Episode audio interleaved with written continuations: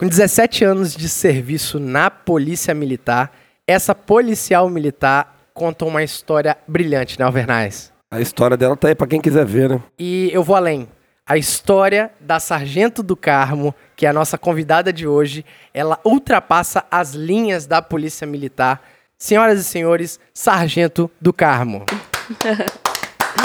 obrigada, obrigada pelo convite, obrigado pelo carinho, pelas palavras. É, estou muito feliz por estar aqui hoje com vocês e vamos bater um papo bem bacana. Maneiro demais. E claro, contando sempre com ele, Alvernaz. Saúde, justiça e paz a todos. Vamos fazer um excelente episódio, né, Alvernaz? Tenho certeza que sim. É, com certeza. E antes a gente tem que dar aquele recado bacana para os nossos colaboradores, né? Isso é importantíssimo. Então, os nossos amigos que ajudam o Policice a se manter de pé são eles: Raylan Souza, Eduardo Nardi, Matheus Ferrari, Beatriz Ferri, que por sinal deve ser a filha da Sargento Ferri. Se não é, já virou, porque todo episódio você fala a mesma coisa. Exatamente. Maxwell Lima, Natanael Sutil, Michele, Michele Ferri não, né? Sargento Suprema, Se excelentíssimo. em posição de sentido que eu falo isso aqui, né? Show de bola. João Marcos Anol, Igor Gomes Brito, Pedro Ivo Aguiar, Alexandre Miranda, Guilherme Bressanelli, Felipe Ribeiro, Pedro Henrique, Wesley de Souza Pereira, Guilherme Stoffer e para finalizar quem, Alvernais? Vamos finalizar com quem os comentários em áudio? Ó, agora seu nome mudou, tá, querido? Ex-Nilcinho Oliveira, agora é, É. Fabrício Donadoni. Vamos trocar esse nome seu aí. Se um dia ele foi Nilson Oliveira, ele não se Acabou isso. lembra mais. Ninguém cresce na vida chamando Albson, Jacobson Alvernaz, bem como Nilcinho Oliveira. Esquece isso. Que sacanagem. Não vai crescer, não tem jeito. Vai lá, Fabrício. Fabrício, Fala de Souza, Albernaz e demais ouvintes. É tão grande quanto esse episódio, é esse camarada aí que hoje é policial. É, uma coisa aí que eu percebi foi a disposição do Albernaz em comandar o episódio. Realmente ele é um fã encontrando seu ídolo. É, a trajetória dual dele é muito específica. É um cara que marcou a geração do futebol e hoje ele é policial. Isso só corrobora para o que eu digo, que ser polícia está no sangue e se você não é hoje, um dia você vai ser. E para finalizar, eu queria estar parabenizando vocês mais uma vez pelo episódio e muito ansioso pelo próximo podcast sobre os talentos na polícia. É um forte abraço, tamo junto. Muito obrigado, Nilson Oliveira, mais conhecido como Fabrício aí. Fabrício Donadoni. Bacana demais, é um prazer também ter o seu comentário em áudio e dando prosseguimento aos nossos recados, né, que já tá acabando. Vamos lá. Temos os nossos parceiros, né, Alvernais? Pô, esses caras também ajudam pra caramba, né? Graças a Deus estão aí do nosso lado aí pra fazer o possível o nosso trabalho. Com certeza faz isso aqui se tornar realidade também. E o primeiro deles, é claro, Fábio Silva. Grande Fábio, Fábio. Fábio, o homem, o rei. O rei, o rei da O, o, rei, criptomoeda. o rei de todas elas. Das Das criptomoedas. criptomoedas, claro, rei delas, né? Show de bola. E é exatamente esse o nosso recado, né, cara? Você que tá curioso sobre esse universo de criptomoeda, é importante você conhecer que o futuro ele tá mais próximo do que você imagina. Cara, a criptomoeda já é uma realidade e é muito fácil comprar. Alvernaz, você tem ideia que é muito fácil comprar uma criptomoeda hoje? É fácil se você tiver dinheiro. No meu caso é impossível, porque eu tô falido. Mas você que tem dinheiro, vai lá, procura o Fábio, investe, vai se dar bem. É, mas cara, às vezes as pessoas investem em criptomoedas para ter mais dinheiro. É claro, fazendo isso com consciência e tendo assessoria de um cara capacitado como o Fábio Silva. Fábio Silva, o rei delas. Adorei isso, hein? É, o rei.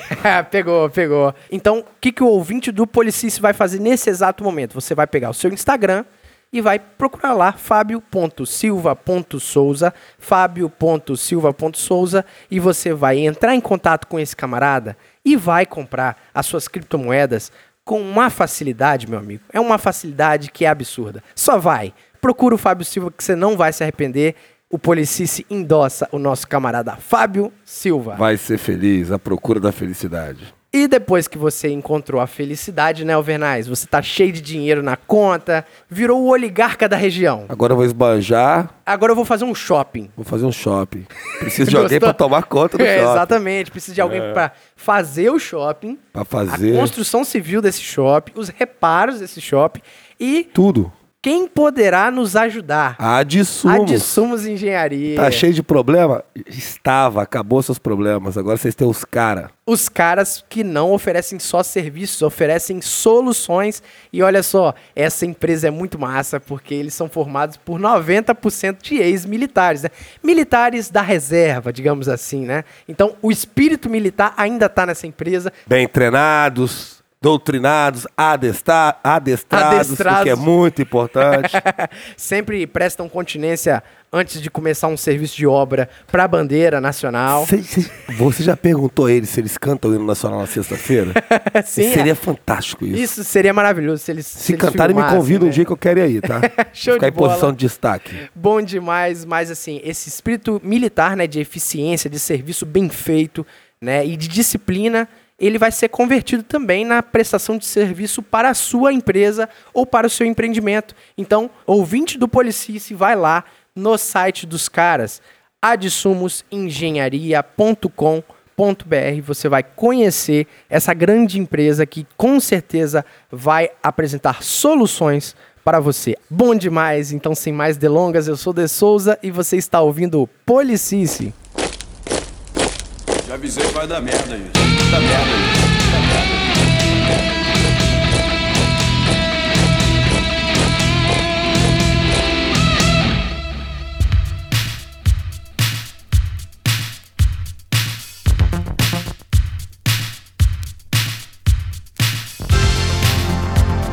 Senhoras e senhores, estamos hoje com a Sargento do Carmo. Tem muita gente na rede social que acompanha a senhora e compreende o tamanho que a senhora tem hoje no sentido de policial feminino, né, no estado do Espírito Santo, até mesmo no Brasil. E é sobre isso que eu gostaria já de começar a falar, né? Como é que foi essa transição da Rosiane da sociedade civil para essa aspiração de entrar na polícia e além, né, ser uma sargento, ser um referencial dentro da polícia. Como é que foi essa transição? Sempre quis entrar na polícia? É, No meu caso, houve uma situação onde eu morava no interior do estado, em Baixo Guandu. Eu quis ser polícia desde pequena, mas os motivos eram outros quando eu morava em Baixo Guandu. Devido viver em uma casa com violência doméstica Uau. a minha infância inteira em Baixo Guandu, a minha intenção inicial de me tornar policial militar era para aprender o meu pai e combater a violência que minha mãe sofria. Nossa, Deus. Até que um dia minha mãe foi ameaçada de morte por ele na cidade de Baixo Guandu e nós viemos fugidos para Cariacica, onde nós moramos em Nova Rosa da Penha, Itaenga, na década de 90. Que é outra região É. muito complicada, muito né? complicada. Invasão. É, invasão. Tinha muitas invasões naquela época. E nós moramos até numa invasão lá, que era o sovaco da cobra, que chamavam na época. Chama até hoje. até hoje. E nós fomos pra lá, tinha uma tia minha que morava lá nessa região, nós fomos pra lá. Minha mãe com quatro filhos e moramos nessa região. Depois disso, minha mãe comprou um barraco de madeira atrás do antigo estádio do Rio Branco. Do Rio Branco. E ali nós moramos ali até a Ceasa, né? Eu jogava restos de frutas, verduras. A garota jogava chocolates vencidos e a gente vivia ali também daquele chão. Minha mãe empregada doméstica e foi era uma invasão de fato que onde o proprietário requereu de no, A um terreno a reintegração. Porém, ali foi tranquilo, não to- teve o envolvimento da polícia, somente o oficial de justiça chegou ali, conversou com todo mundo e a prefeitura nos deslocou para outra região, que é atrás do terminal de Itacibá. E ali realmente houve uma reintegração de posse. E nessa reintegração de posse, a Polícia Militar foi lá para poder prover a segurança dos oficiais de justiça que iriam cumprir essa reintegração de posse. Sim. E eu tinha 12 anos. E eu chorava bastante, bastante. Eles chegaram a fazer a linha de choque? Não, me né? recordo da linha Eu de já fiz choque. esse tipo de serviço, é horroroso. É, horroroso, horroroso. E tinha bastantes policiais. Porém, não, não houve uma intervenção direta, né? E naquela época, quem derrubava os barracos de madeira eram presidiários. Não era nem o pessoal da prefeitura. O pessoal Aham. pegava alguns presidi- presidiários, levavam para lá para derrubar os barracos de madeira. E quebravam tudo, tudo. E eu chorava, assim, copiosamente. Foi quando um policial se comoveu com o meu choro, veio até mim, conversou comigo e perguntou porque eu chorava tal, tentando me acalmar, acredito Uhum. eu. E eu disse pra ele, ó, minha mãe só tem isso, a gente não tem nem pra onde ir, nós só temos esse barraco de madeira, nós só temos é, isso pra sobreviver. Esse Eu- barraco foi comprado. É, esse citou. barraco foi comprado, era um barraco assim bem Só que- Só pequeno. o cara que vendeu, vendeu de forma legal. Vendeu de forma legal. Ele pegou, minha mãe se deu uma promissória, ile- era iletrada à época, né? E achando que Uhum. tinha comprado, né? Era, era comum isso Muito acontecer. comum. Até hoje acontece. Muito comum, principalmente com a população mais carente. E aí ela, ele. ah, tem alguém que possa desmontar esse barraco? Tem, meu irmão tinha 15 anos, ah, então vão desmontar o barraco. Ele foi lá, pediu autorização a alguém, retornou e ó, pode desmontar. Enquanto a gente desmontava esse barraco de madeira, ele retornou com pão, com leite e nos deu. O, o policial O militar. policial militar. Caraca. Com uma iniciativa dele, própria, Própria, dele, né? né? Sim, sim. E aí, a partir desse dia, assim, virou uma chave. Eu decidi ser policial militar por esse motivo. Meu Eu Deus. também gostaria de ajudar outras pessoas, de ajudar pessoas que realmente precisam, e isso marcou muito a minha vida. Eu costumo dizer que ele não salvou só a, a mim como Rosiana, ele salvou a minha família toda Que irado. toda a minha família. Depois disso, essa matéria saiu no jornal e o padrinho do meu irmão caçula, que mora em Baixo Andu, Aham. ele assinava a Gazeta na época e ele viu, a minha mãe deu entrevista, ele viu essa entrevista e no dia 26 de dezembro de 92, ele veio nos buscar. Nós fomos deslocados para o porão da prefeitura de Cariacica, que estava em construção naquela época. E ficamos ali. No dia 26 ele veio nos buscar de volta para Baixo Andu. Meu pai já não estava mais lá, já, porque já tinha passado uns três anos, já tinha ido para Betim, recomeçar a vida dele lá e desistiu de perseguir a minha mãe e retornamos para Baixo Andu. E lá a gente deu continuidade à nossa vida, graças a Deus. Uau. tá, tá respirando aí, Alvernais? Top, hein? Que história forte, né? Eu- uma coisa me ressalta os olhos. Eu acho que qualquer pessoa poderia pensar em se revoltar, principalmente com alguns bodes expiatórios que a própria sociedade coloca. E nós somos um desses, né? A polícia militar às vezes é apontada como problemas que não necessariamente é dela, né? E assim, a senhora tinha todos esses motivos pra eh, demonizar a polícia. E é bizarro. A senhora pensa sobre isso de que, olha, como a minha história ela foi pra dentro da polícia, sendo que o meu ambiente era totalmente desfavorável? Eu creio muito em Deus e penso que é aquele policial ali foi realmente um anjo que o Senhor colocou na minha vida. Pra edificar, para né? que eu pudesse realmente enxergar um outro prisma, né? Enxergar de outra ótica como que era a polícia militar. E de fato é assim. A gente percebe que há muito mais benefícios para a sociedade do que os malefícios. A gente vê Sim. muitos projetos, inclusive, de policiais, projetos sociais, né? A polícia militar, é, posso afirmar que depois de professor e jogador de futebol é a profissão que a população mais carente quer ser.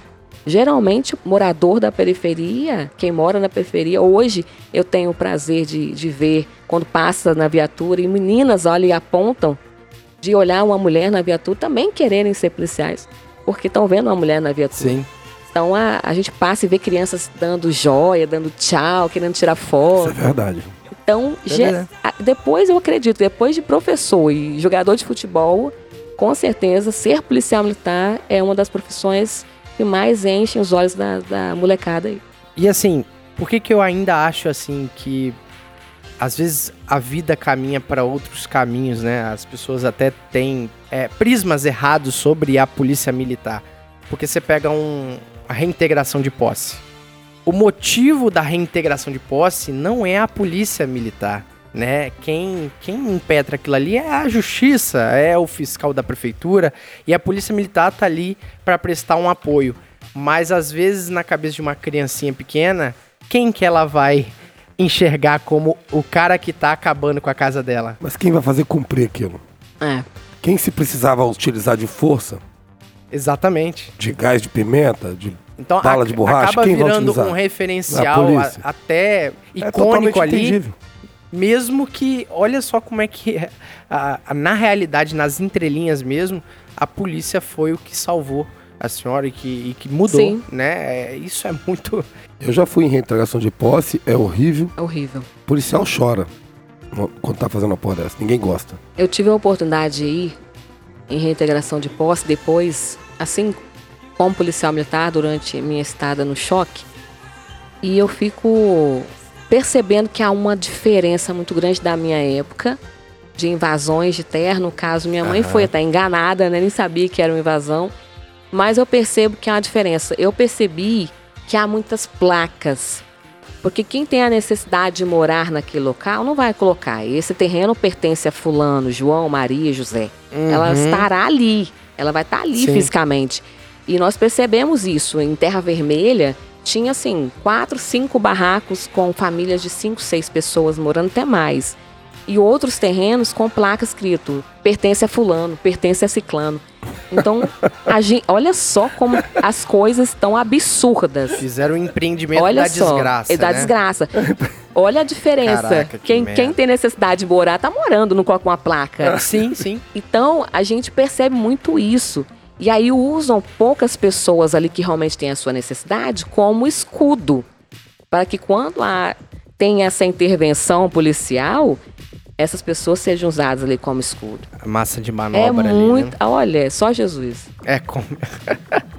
O É. canalha, ele não tem limite. Não tem limite, é vergonhoso. Mas é em ambientes hostis desse, quando você quer ver a verdade mesmo, você vê que a polícia militar ela é ente fundamental no auxílio da população. Então, a senhora já falou que foi nesse ambiente que a senhora se sentiu apaixonada pelo serviço policial militar. E como foi essa transição? Porque não é tão fácil assim, principalmente para alguém vindo da extrema pobreza, né? Não, não Existe é um fácil. concurso nesse meio aí. Exatamente. Como é que foi isso, sargento? Não é fácil. De 92 até 2002, que foi o concurso, porque a turma anterior à minha, ela demorou cerca de 7, 8 anos. E 2002 eu passei na prova da polícia. Mas eu sou oriunda de escola pública. Então, é, Complica mais ainda. complica mais. e eu tinha que estudar e trabalhar, Trabalhar. que é a realidade da maioria, né? Até hoje a maioria tem que estudar e trabalhar. Então era o dia inteiro trabalhando e à noite estudando. E quando saiu a prova da Polícia Militar, um cursinho em Baixo Mandu, objetivo, do meu querido amigo Mecenas, ele abriu uma seleção e lançou uma pergunta para aqueles que respondessem essa pergunta receberiam uma bolsa. E eu respondi correta e eu ganhei uma bolsa. Ganhou a bolsa. Então eu saía do meu serviço, ia para o cursinho, estudava, ia para casa, estudava mais um pouco, até que surgiu o concurso e eu passei em 2002. Demorou dois anos para minha turma ser chamada. E eu fiz o curso de formação em 2004 e me formei em 2005. Uau!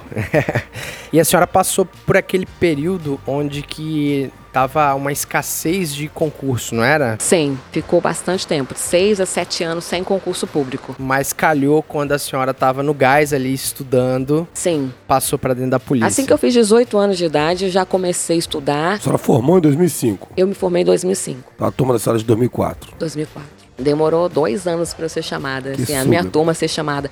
E assim, eu estudei dos 18 até passar na de polícia, eu comecei a estudar. Assim que eu me formei no segundo grau, eu já comecei a estudar para a prova da polícia, treinando com, com um amigo meu, sargento do Exército, o Wilson Matias. E durante esse processo também, com o sargento Matias, que inclusive faleceu agora, de Covid, da minha igreja, meu amigo, com apostilas que ele emprestava, né? Apostilas da época dele, quando ele passou na prova da polícia. E foi um processo de espera muito difícil, né? Até chegar o dia de Sim. ser chamado e começar o curso, é uma, es- uma espera dolorosa. A senhora trabalhava com o que na sociedade civil? Eu era comerciária, eu trabalhava numa loja e durante o período em que eu não estava vendendo, a minha patroa, ela, ela fazia questão que eu estudasse. Então levava essa Ah, apostila. que bacana. Quando eu não tinha nenhum cliente, eu ia lá para trás e dava uma papirada. Papirava bastante. Porque o foco sempre era a polícia mesmo. É, sempre foi a polícia. Aquela ocasião lá do policial comprando a comida, né? Na reintegração de posse, a senhora tinha quantos anos de idade? 12 anos. Ou seja, desde 12 anos até entrar na polícia, aquilo não saiu da Não. memória e eu vou ser polícia e Exatamente. vou também proporcionar essa ajuda a outras pessoas, né? Sim. Putz, isso- Isso é bonito, hein, Alvernais? Bacana demais, né, meu? Muito lindo. E eu acredito que a extensão dessa história foi dentro do curso de formação, né? É um momento onde que a vida do militar é, é marcada efetivamente ali. A senhora teve alguma dificuldade? Lembra de algum Não, fato? Eu me identifiquei muito com o curso de formação, porque é aquilo que eu queria realmente. Eu, no primeiro dia, na aula inaugural, a gente foi ensaiando, né, naquele período de ensaiar, de aprender o hino né, do soldado Aham. capixaba tal, e sem a banda, só ali, a letra tal. E o tempo, quando surgiu o dia da aula inaugural, foi assim, algo incrível, porque eu nunca tinha visto a banda da polícia pessoalmente. Então eu fiquei muito emocionada, muito. E eu tava na primeira fileira e o comandante, à época, ele falou assim: qual é o seu nome, aluno? E eu ainda entre Rosiane do Carmo, ainda me identificando quem eu era ainda. Não, é Rô do Carmo, né? E aí ele falou assim: não, dá uma positiva para essa aluna, porque é assim que se canta o hino do soldado capixaba. De Ah. tão emocionada que eu tava, porque Que era algo que eu queria legal, muito, cara. muito mesmo. Na minha foto do meu pelotão, com aquela primeira foto que você tira, a paisana da aula inaugural. Sim, eu sim. tô em posição de sentido. Ah, O pessoal até me zoava. Tão Caxias assim, porque eu queria muito estar ali, sabe? Só eu em posição de sentido, meu pai do céu. É mole. ah, você não pode falar nada não. Você Não, adorou eu, o CFA. Eu entendo perfeitamente. Entendo perfeitamente o que tá. Eu também chorei quando vi a banda tocando. Cara, não, É lindo. É emocionante demais. Nossa, é maravilhoso. Os caras É. soltando bombas, os caras do BME, Nossa lindo demais. senhora. Então, ah, aquele choque cultural que uma academia militar proporciona ali pro aluno, pra senhora foi natural. A senhora já tava preparadíssima ali, né? Foi, pra mim foi, foi natural até assim, eu conseguia dar esse suporte para as outras policiais, para os outros policiais. Sim. Tinha gente que tinha que era filho de policial, mas se chocava com Ah, tá algumas doido. coisas. e eu estava bastante tranquila, estava bastante ambientada naquilo ali. Então pra mim foi maravilhoso. Na minha turma de soldado, eu sou conhecida por puxar canção, porque eu puxava É. muito canção. que massa. Muito. O pessoal fala do carro, chega de puxar canção. E Porque eu amo isso, essa marcialidade, essa coisa toda, né? Essa questão militar Eu da gosto coisa, disso, né? aí- Irado. Aí eu ficava conhecida na- pelo, pelo meu, pela minha turma de CFSD, pela minha turma de sargento por puxar canção. Aham. Caraca, olha isso. Pode. Irado demais, né? Então, a senhora fez toda a grade curricular. Eu lembro que no curso da senhora, eu lembro não, né? Pelo amor de Deus, né? Me ajuda. que inapropriado, né? Mas assim, eu sei que o curso da senhora teve a jornada também, Sim, né? teve. Como é que foi? Parece que foi a última jornada, é isso? Foi. Uma Naquele- das últimas, né? naquele, naquele, naqueles moldes, sim. De ter uma caminhada, de é a pra mesma turma do Maricará. Isso, Sim. isso aí. de ir para Maricará e de ter esse mesmo modus operandi foi a última. Depois teve uma outra jornada que eu até participei do gabinete de instrução que foi dentro do CFA mesmo, 2008 né? teve Ah, uma sim. jornada. É, dentro do CFA ali foi feita também uma jornada com alguns tipos de, de instruções com aquela turma também que foi ba- Específica, aham. bem bacana. 2006, salvo me engano, também teve com a outra turma depois da minha.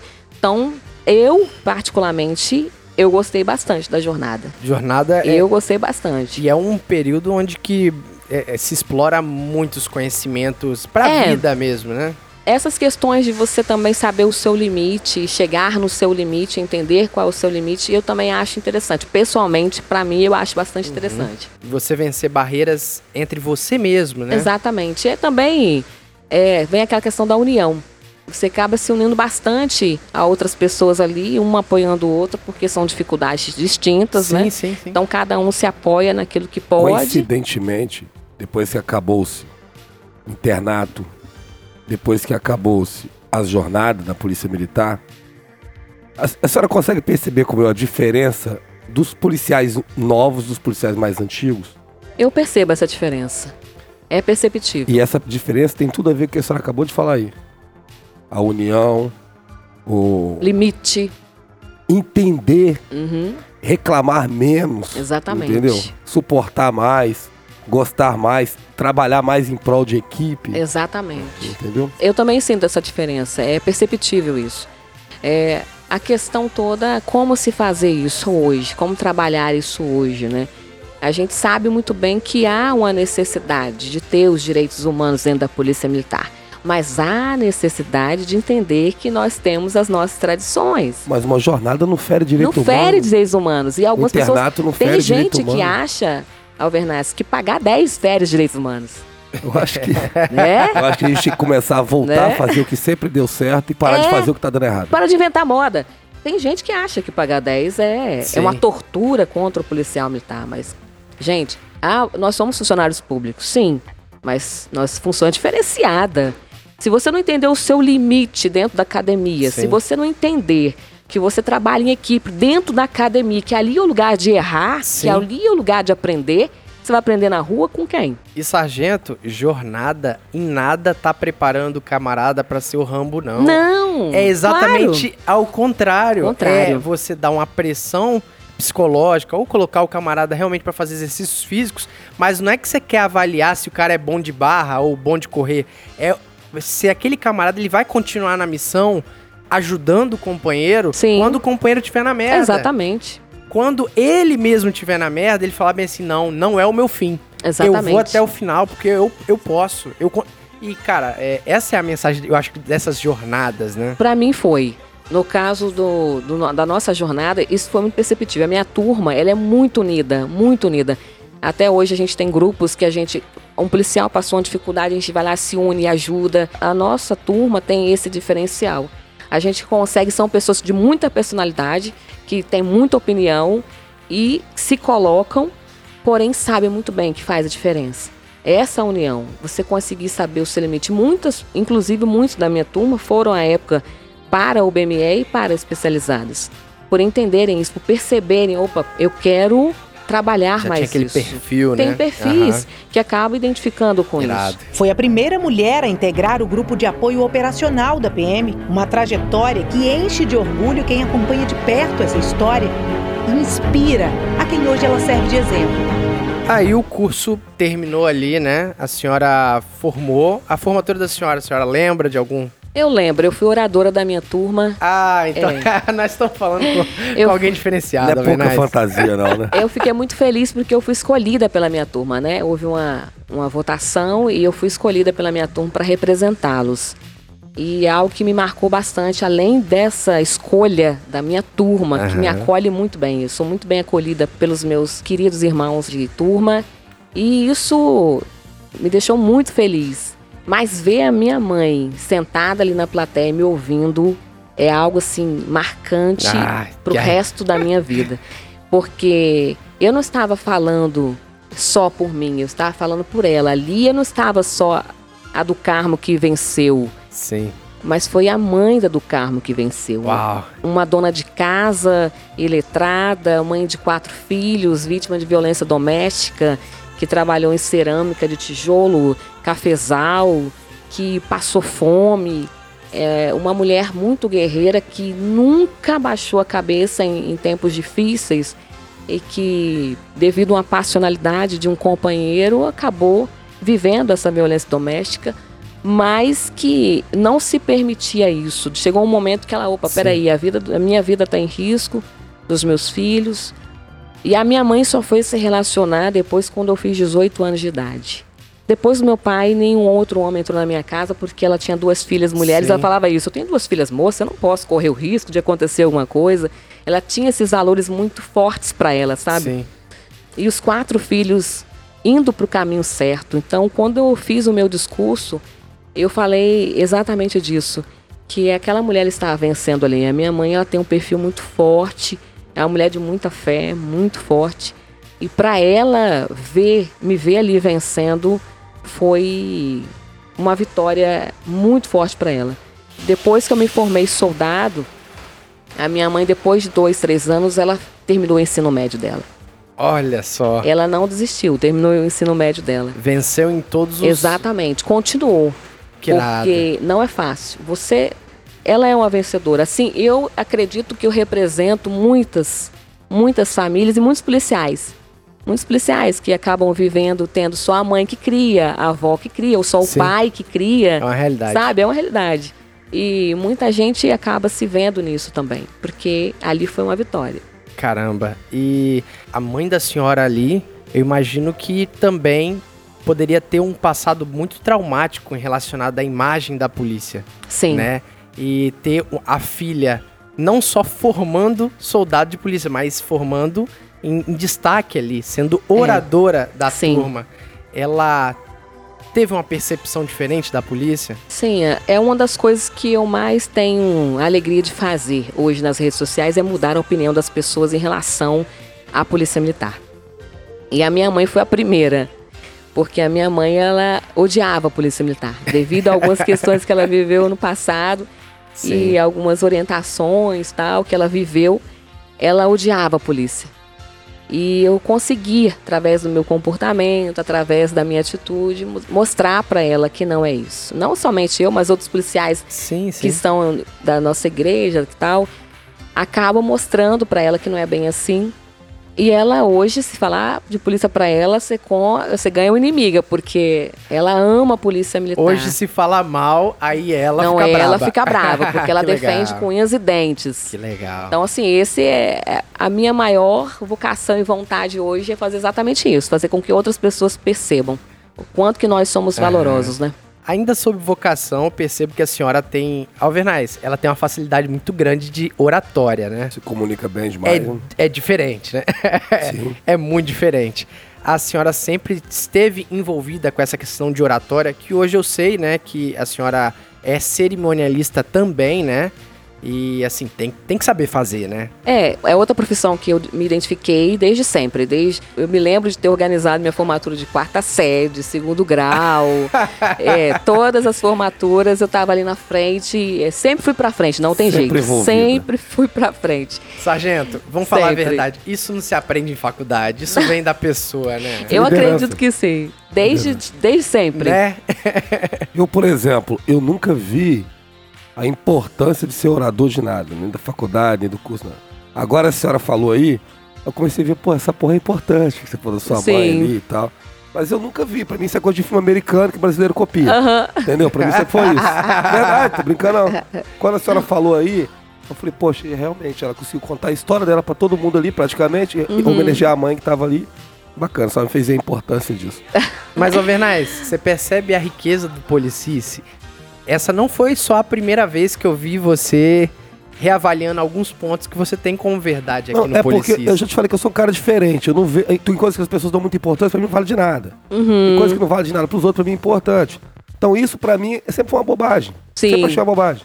Agora não mais vou achar. Por causa do que a senhora falou da história que a senhora contou anterior e o que significou ali naquele momento.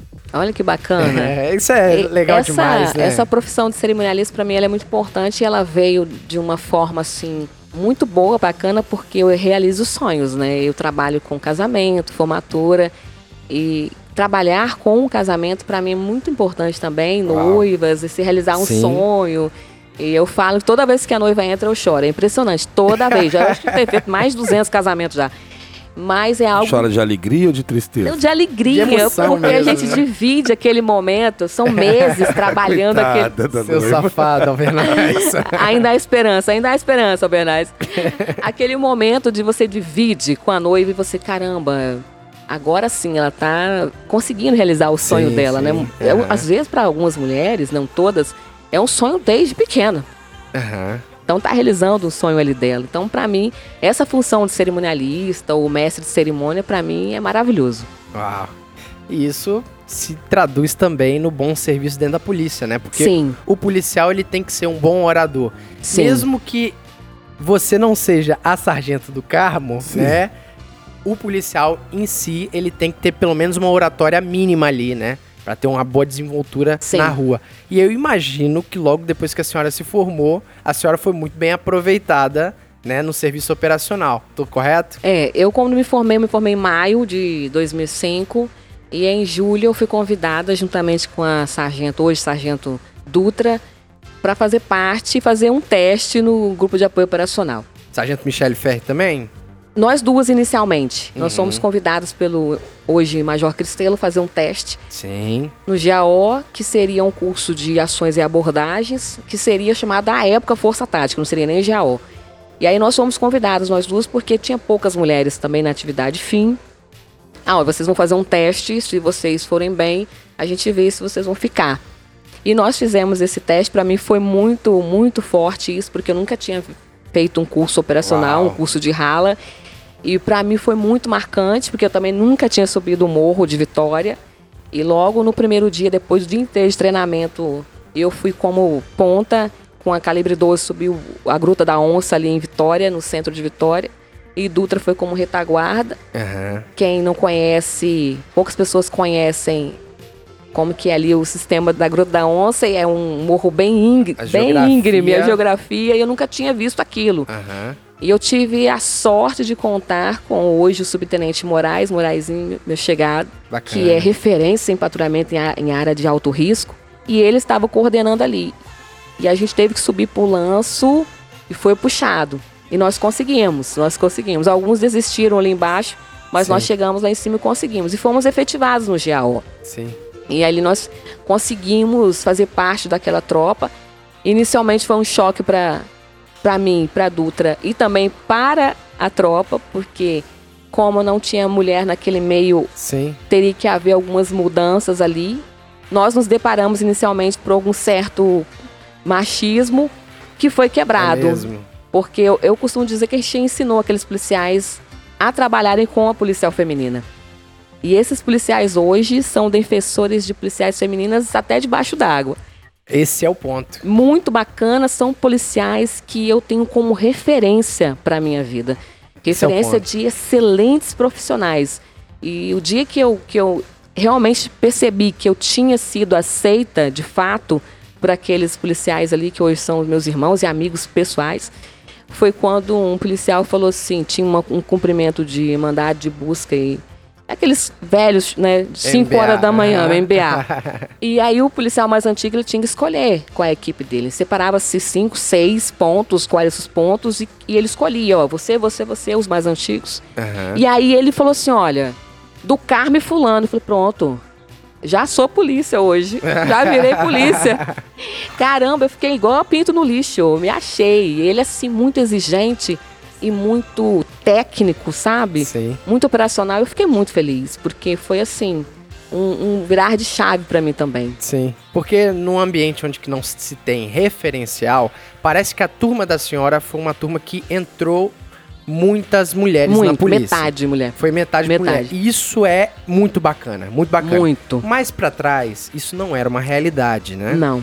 Hoje nós temos, graças a Deus, muitas mulheres se interessando e entrando Graças na polícia e tem que ser assim mesmo. Mas assim, com falta de referencial atrás, às vezes o camarada ele, né, já cria, É o normal, né? ele, é, exatamente. Normal. ele já cria normal. aquela, Hoje em dia aquela não se tem isso mais, a senhora estigmas, acha que né? tem. Não, pouquíssimos, pouquíssimos. O que vai depender muito também é da ação. O que tem muito também dependendo é a ação também da policial feminina, né? E eu, eu consegui me integrar ali muito bem. Tem uma, uma situação que foi muito interessante. Durante a abordagem, por exemplo, é o que o Albernas falou. Não era o normal Sim. então, o que, que você vê quando entra uma policial feminina? Geralmente você trata ela como se ela fosse a sua irmã ou a sua filha, alguém mais próximo de você. Você começa a proteger muito. Então eu senti muito isso, essa Sim. proteção, esse Aham. excesso de proteção. Quando ia numa abordagem, por exemplo, e eu falava pra alguém, encosta na parede. Antes que eu terminasse de dar a ordem, o policial já falava de novo. Entendi. Então a- ele, Entendi. ele reforçava a minha ordem. E isso acontecia muito, até o momento que eu cheguei pra ele e falei assim: meu bem, olha, deixa eu dar a ordem, porque senão ele não vai me respeitar. Sim. Ele tá me respeitando porque você tá reforçando. E também eu tenho que fazer da forma que é o correto. Eu tenho que ter voz de comando, eu tenho que ter ação vigorosa, eu tenho que saber me colocar. E isso foi, aos poucos, foi mudando. E ele foi entendendo, e os outros também foram entendendo. Opa, peraí. Realmente, ela tem razão. Se eu der Faz reforço sentido. na ordem dela, toda vez que ela mandar alguém pra parede, ela não vai ser. Uhum. Ela não vai ser respeitada. E no dia que eu precisar que ela faça isso, eu vou estar trabalhando sozinho. Sim. Então, exatamente isso. Essa questão, para mim, chamou mais atenção depois, porque nós fomos vistas depois exatamente como essa figura de irmãs e filhas desses policiais. Uma proteção, assim, bem grande. Era muito. Até hoje. Até hoje. Uma proteção muito grande em cima da gente. Isso é muito bacana, porque quando você vê num profissional, alguém integrante da sua família, é muito bom. Mas assim, eu percebo que atitudes, foi as atitudes, foram mudar o panorama, né? Pelo exemplo.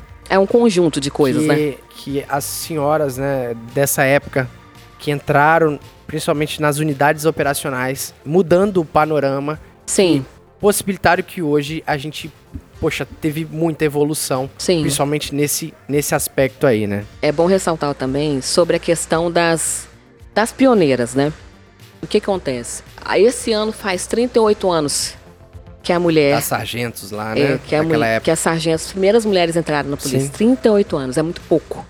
Perto do tanto de tempo que tem a polícia militar. E é importante ressaltar isso, a importância dessas mulheres. Chegou um tempo, quando a minha turma entrou na polícia, como tinha muitas mulheres, e também a gente percebeu que a criminalidade estava também resgatando mulheres para isso, buscando mulheres para o crime. Muitas mulheres entrando para o crime. Então a necessidade da mulher na atividade fim, ela aumentou. Porque às vezes a gente fala assim, poxa, não tinha tanta mulher antes. eh, Não é culpabilizando essas mulheres de não terem ido para a atividade fim, mas sim entendendo que a realidade em 2005 era outra. Havia outra necessidade, né?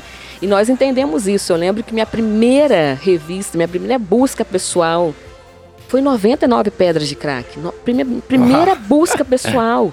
E a gente percebia muito isso no prime- primeiro batalhão, que, onde eu trabalhei no GAO. Sim. Os policiais falavam: olha, tem algum policial aí que possa fazer uma busca? Porque antes eles tinham que levar ou no HPM ou no CIODES para fazer essa busca. E aí acaba que a- começou a perceber a necessidade. As mulheres começaram. A gente tem, tem vídeos que você busca aí pelo, pelo Google fora que você acha mulheres com arma na cintura. Você vê Sim. mulheres transportando drogas. Vejo mulher com arma na cintura até com uma certa frequência. Muita, não tá, não tá. Um monte de militar, pô. Ah, toda hora, né, Albernaz? toda hora, né? Mas teve um vídeo, a senhora deve ter visto esse vídeo. Da moto? Da moto, É. nossa, que desesperador aquilo, meu Deus do céu, ignoraram totalmente a mulher, né? Desacreditaram Muito. que aquela mulher estivesse armada. Eu fiz parte de gabinete de instrução de alguns grupos de AGAO, alguns grupos de, de ações de abordagem, alguns cursos de ações abordagens. E eu sempre colocava uma arma, um coldre de canela e uma, um 38 cinco tiros. E nenhuma das vezes que eu simulei que eu era refém, que eu tinha sido sequestrada, todos os policiais deixavam eu passar. Exatamente. Eu passava. você era vítima, eu era vítima. Eu passava tranquilamente, o foco deles voltado para os outros criminosos, né? Supostos criminosos. Eu passava, tirava a minha arma tranquilamente e rendia a guarnição. Então, é uma realidade. Afinal de contas, Alvernais, uma mulher só pode. Não pode, não pode estar armada. Não pode? É, uma mulher só pode Mas- ser delicada, mas- né? Infelizmente, é por isso que eu falo, do treinamento. Isso aí é comum acontecer. Não, agora isso ser rendido, mas a mulher não ser observada Não como, ser observado. como agente criminoso. Né? O cara olha ali só, pá, não, esse moleque tem cara de bandido, a senhora não, só tem Sim. cara de, de sambista. É igual o véi, né? Véi, a gente É, nunca não. acha que véi é, é dono É. de tráfico. Os é canalhas envelhecem, né? É. Então, ou seja, isso é complicado. Então, é, é por isso que é importante sempre ter o, o treinamento, né, é cara? importante. E quem trabalha nessas forças especializadas normalmente importante. treina essas coisas. E é importante a figura feminina nas unidades especializadas também, justamente para ter, às vezes, essa mentalidade Sim. Assim, diferente, de olhar dúvida, assim, né? uau, né? Exatamente. Não só por ter. É, eu sou defensora da competência. Eu acredito que a competência ela tem que sobressair ao gênero. Então, se ela for uma policial feminina competente, ela tem que estar lá. É Isso é mesmo? mais importante para mim. irado, Né? que irado. Isso é mais importante, a competência. Porque, ah, não, vamos, tem que ter uma policial feminina aqui, mas se ela não está agregando, então tem que agregar. Tem Entendi. que ter o perfil, tem que fazer parte do daquilo ali, viver aquilo ali de, de forma realmente inteira, né? Profissional. Uau. É, isso é importante. A pior que tem que se dizer, né? Porque a gente já parte do pressuposto que a pessoa tá ali é competente. Exatamente. É, Mas a gente tem que deveria. dizer porque realmente nem sempre o pressuposto é real. Não, mas É. faz, faz total sentido. E a senhora, então, passou esse longo tempo no GAO do primeiro, né? No primeiro Foi, batalhão. foi o primeiro Minha GAO, primeira na verdade, casa. não É, foi? foi o primeiro, primeiro Foi GAO. quando foi instituído o GAO. Poxa, Sim. isso é muito legal. E a senhora ficou quanto tempo nesse GAO? No GO do primeiro batalhão, eu fiquei até 2007. Eu respondi um processo, um pá de RO, e eu fui afastada da rua. Né? O policial, Difícil, policial que trabalha na rua, ele tem corre esses riscos, né? E eu respondi um pá de RO e eu fui afastada de atividade operacional. E nisso, até que eu fosse inocentada, eu tive que ir para a área administrativa, onde eu fui para o CIODES, onde Sim. eu aprendi muito, muito. E o CIODES me ensinou algo muito importante. Porque quando você entra para a polícia, isso eu falo, você, eu e algumas pessoas possam se identificar. E você logo vai para um grupo especializado e você não tem uma maturidade tão formada assim e você acredita que só quem trabalha na rua realmente tem que ser valorizado, que são os melhores, você começa a ficar um pouco soberbo. E isso também aconteceu comigo. Então, quando eu fui para o CIODES, eu aprendi a realmente respeitar outras áreas da Polícia Militar, principalmente a administrativa. Então, isso foi muito importante para mim. Eu comecei a perceber como que a Polícia Militar é o todo, como nós fazemos Sim. parte de uma engrenagem. Seja ela qual for o tipo de policiamento onde você está trabalhando, você precisa e deve ser respeitado. E não só da boca pra fora, não, né? não só, totalmente. E Isso eu aprendi no senhores, assim, muito. Aprendi, eu fui pra lá sem, ah, sem saber ligar um computador, sem saber fazer um ofício, sem saber fazer uma Aham. CI. E eu falava que eu era faca no ofício, né? Porque você acaba. ou você é operacional onde você for. Sim, ah, sim, você tem que sim. varrer a rua, você vai varrer bem, fazer bem feito. Ser bom em tudo. Ser bom em tudo, vai fazer bem feito, seja qual for a filosofia. missão, missão dada é missão cumprida, seja onde for. E eu fiquei no Senhores por um tempo, depois em 2010 eu fui inocentada e logo eu fui para o batalhão de choque. Ah, fui para entendi. BME. Fiquei Entendi. no BME um tempo, onde eu aprendi muito e aprendi também a gostar muito de munições não letais, artefatos e granadas. Eu sou Uhum. apaixonada pela calibre 12, amo a calibre 12. Eu- Olha só que coisa É. boa. Eu não gosto, não. amo, trabalhava como. Durante a formação do choque, eu era a segurança, Ah, eu era sim. atiradora, então Aham. é uma área que eu me especializei bastante, gosto muito disso. E aprendi também a gostar e a respeitar a especializada que foi o BME. Muito bacana, muito bacana. Você percebe como que é a gama de conhecimento que tem. A gama de conhecimento, não só a questão com os cães, mas a COI, o choque, o tático, é uma gama de conhecimento muito grande. E a senhora teve experiências em todas essas unidades dentro do BME ou ficou mais aonde? Quando a gente entra no BME, a gente faz um estágio. Então, durante o estágio, você vai para todas as Ah. companhias e você tem toda aquela proximidade com aquela área. Mas eu atuei no choque. A minha atuação foi em companhia de no botão de choque. choque. É. Ah, e a senhora veio do PTM. PTM. né? Ou Então, seja, foi uma mudança, né? Foi uma mudança. Na verdade, houve uma junção né, do PTM com o choque. A gente tinha muito mais esse segmento de choque, mas a gente Sim. também havia os patrulhamentos também. Geralmente à noite a gente saía para o patrulhamento em algumas áreas que eram necessárias saturações, como o bairro da Penha, Central Carapina. E a gente acabava fazendo essas saturações também com o PTM. Aham, mas choque presume exatamente aquela reintegração de posse que a É, gente tava reintegração falando de posse. no início do episódio, né? A história, ela teve o seu ciclo, a senhora participou de muitas reintegrações de posse Participei de três reintegrações de posse, onde uma foi muito tranquila, não teve nenhum tipo de defesa por parte deles ou imposição de saída, saíram naturalmente, foi na serra. E as outras, as outras duas foram em Terra Vermelha, onde nós tivemos um confronto e foi uma duração de 12 horas, foi bem Nossa, intenso, uma foi guerra. o dia inteiro muito intenso, porque os criminosos daquela região se aproveitaram das circunstâncias para tentar depredar o DPM, virar viaturas. Que isso, cara? Se aproveitaram disso. Aham. E aí nós tivemos uma atuação um pouco mais longa. E a outra vez também foi em Terra Vermelha, mas foi muito mais tranquilo. E nesse de Terra Vermelha foi mais tranquilo, tinha uma grávida. E aí eu lembro que o, o sargento da época, ele até pediu que eu fosse lá e conversasse com essa grávida. A gente conversou com ela, estava desesperada. Esperamos a ambulância do SAMU chegar, ela foi levada, então também não houve um confronto muito direto, houve uma retirada dali do pessoal. Mas é, é duro realmente você participar dessas reintegrações. Não é fácil. Ainda mais pra senhora que Não. esteve dos dois lados, Não é né? fácil. Como é que foi pra senhora realmente enxergar assim? A senhora tinha essa noção? Tipo, há uns 15 anos atrás eu tava do outro lado. Isso. A senhora tinha essa percepção É e... a questão de ter empatia. Você Empatia, tem né? empatia. Mas a missão A missão cumprida, né? porque você consegue separar, você consegue entender é, qual é o momento de atuar, contra quem você está atuando, quem são realmente os criminosos, quem são aqueles que precisam ser convencidos de serem Sim. retirados do local. Então, há um poder de convencimento, há um, todo um diálogo antes.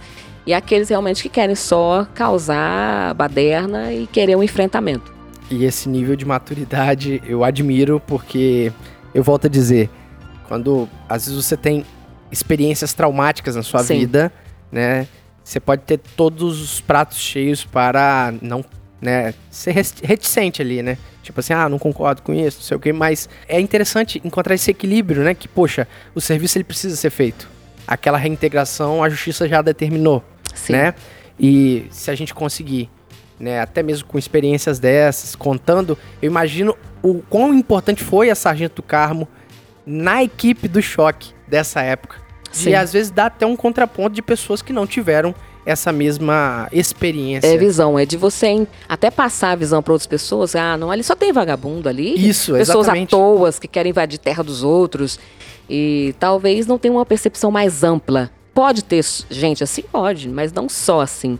E aí a questão de você individualizar as condutas. Peraí, essa, vamos ali, vamos conversar. Ali realmente tem uma, uma, uma família, é, um senhor ali morando com a mulher dele. Eu lembro que eu assisti recentemente uma reintegração de posse na televisão que tinha um senhor, onde a mulher dele estava doente no hospital e ele com quatro filhos em casa, um barraco de madeira, fazendo comida em dois tijolinhos no chão, com muita dificuldade, sabe? Nossa. Passou isso e eu fiquei muito emocionada, porque eu me vi ali. Sim. Aí imagina, não é só vagabundo, e não é só bandido, só oportunista, mas tem. Então é a entra a capacidade e técnica e profissional do policial de identificar isso. Olha, peraí, vocês que, que não são assim, venham pra cá, porque nós temos um tempo para cumprir, dá um tempo para retirada das coisas. E se não houver nenhum tipo de acordo, nós vamos ter que usar a, força, necessária. né? Uhum, exatamente. Muito conhecimento a senhora adquiriu no BME. Bastante, muito conhecimento. É, o BME é é realmente é um celeiro de atividades. E ali é muito importante. Eu gostaria e eu espero e rogo a Deus que toda a polícia militar do Espírito Santo tenha a oportunidade de ter os mesmos equipamentos, o mesmo conhecimento, os mesmos treinamentos, para que a gente possa se valer de todas as nossas experiências, em todos Olha os isso. quesitos.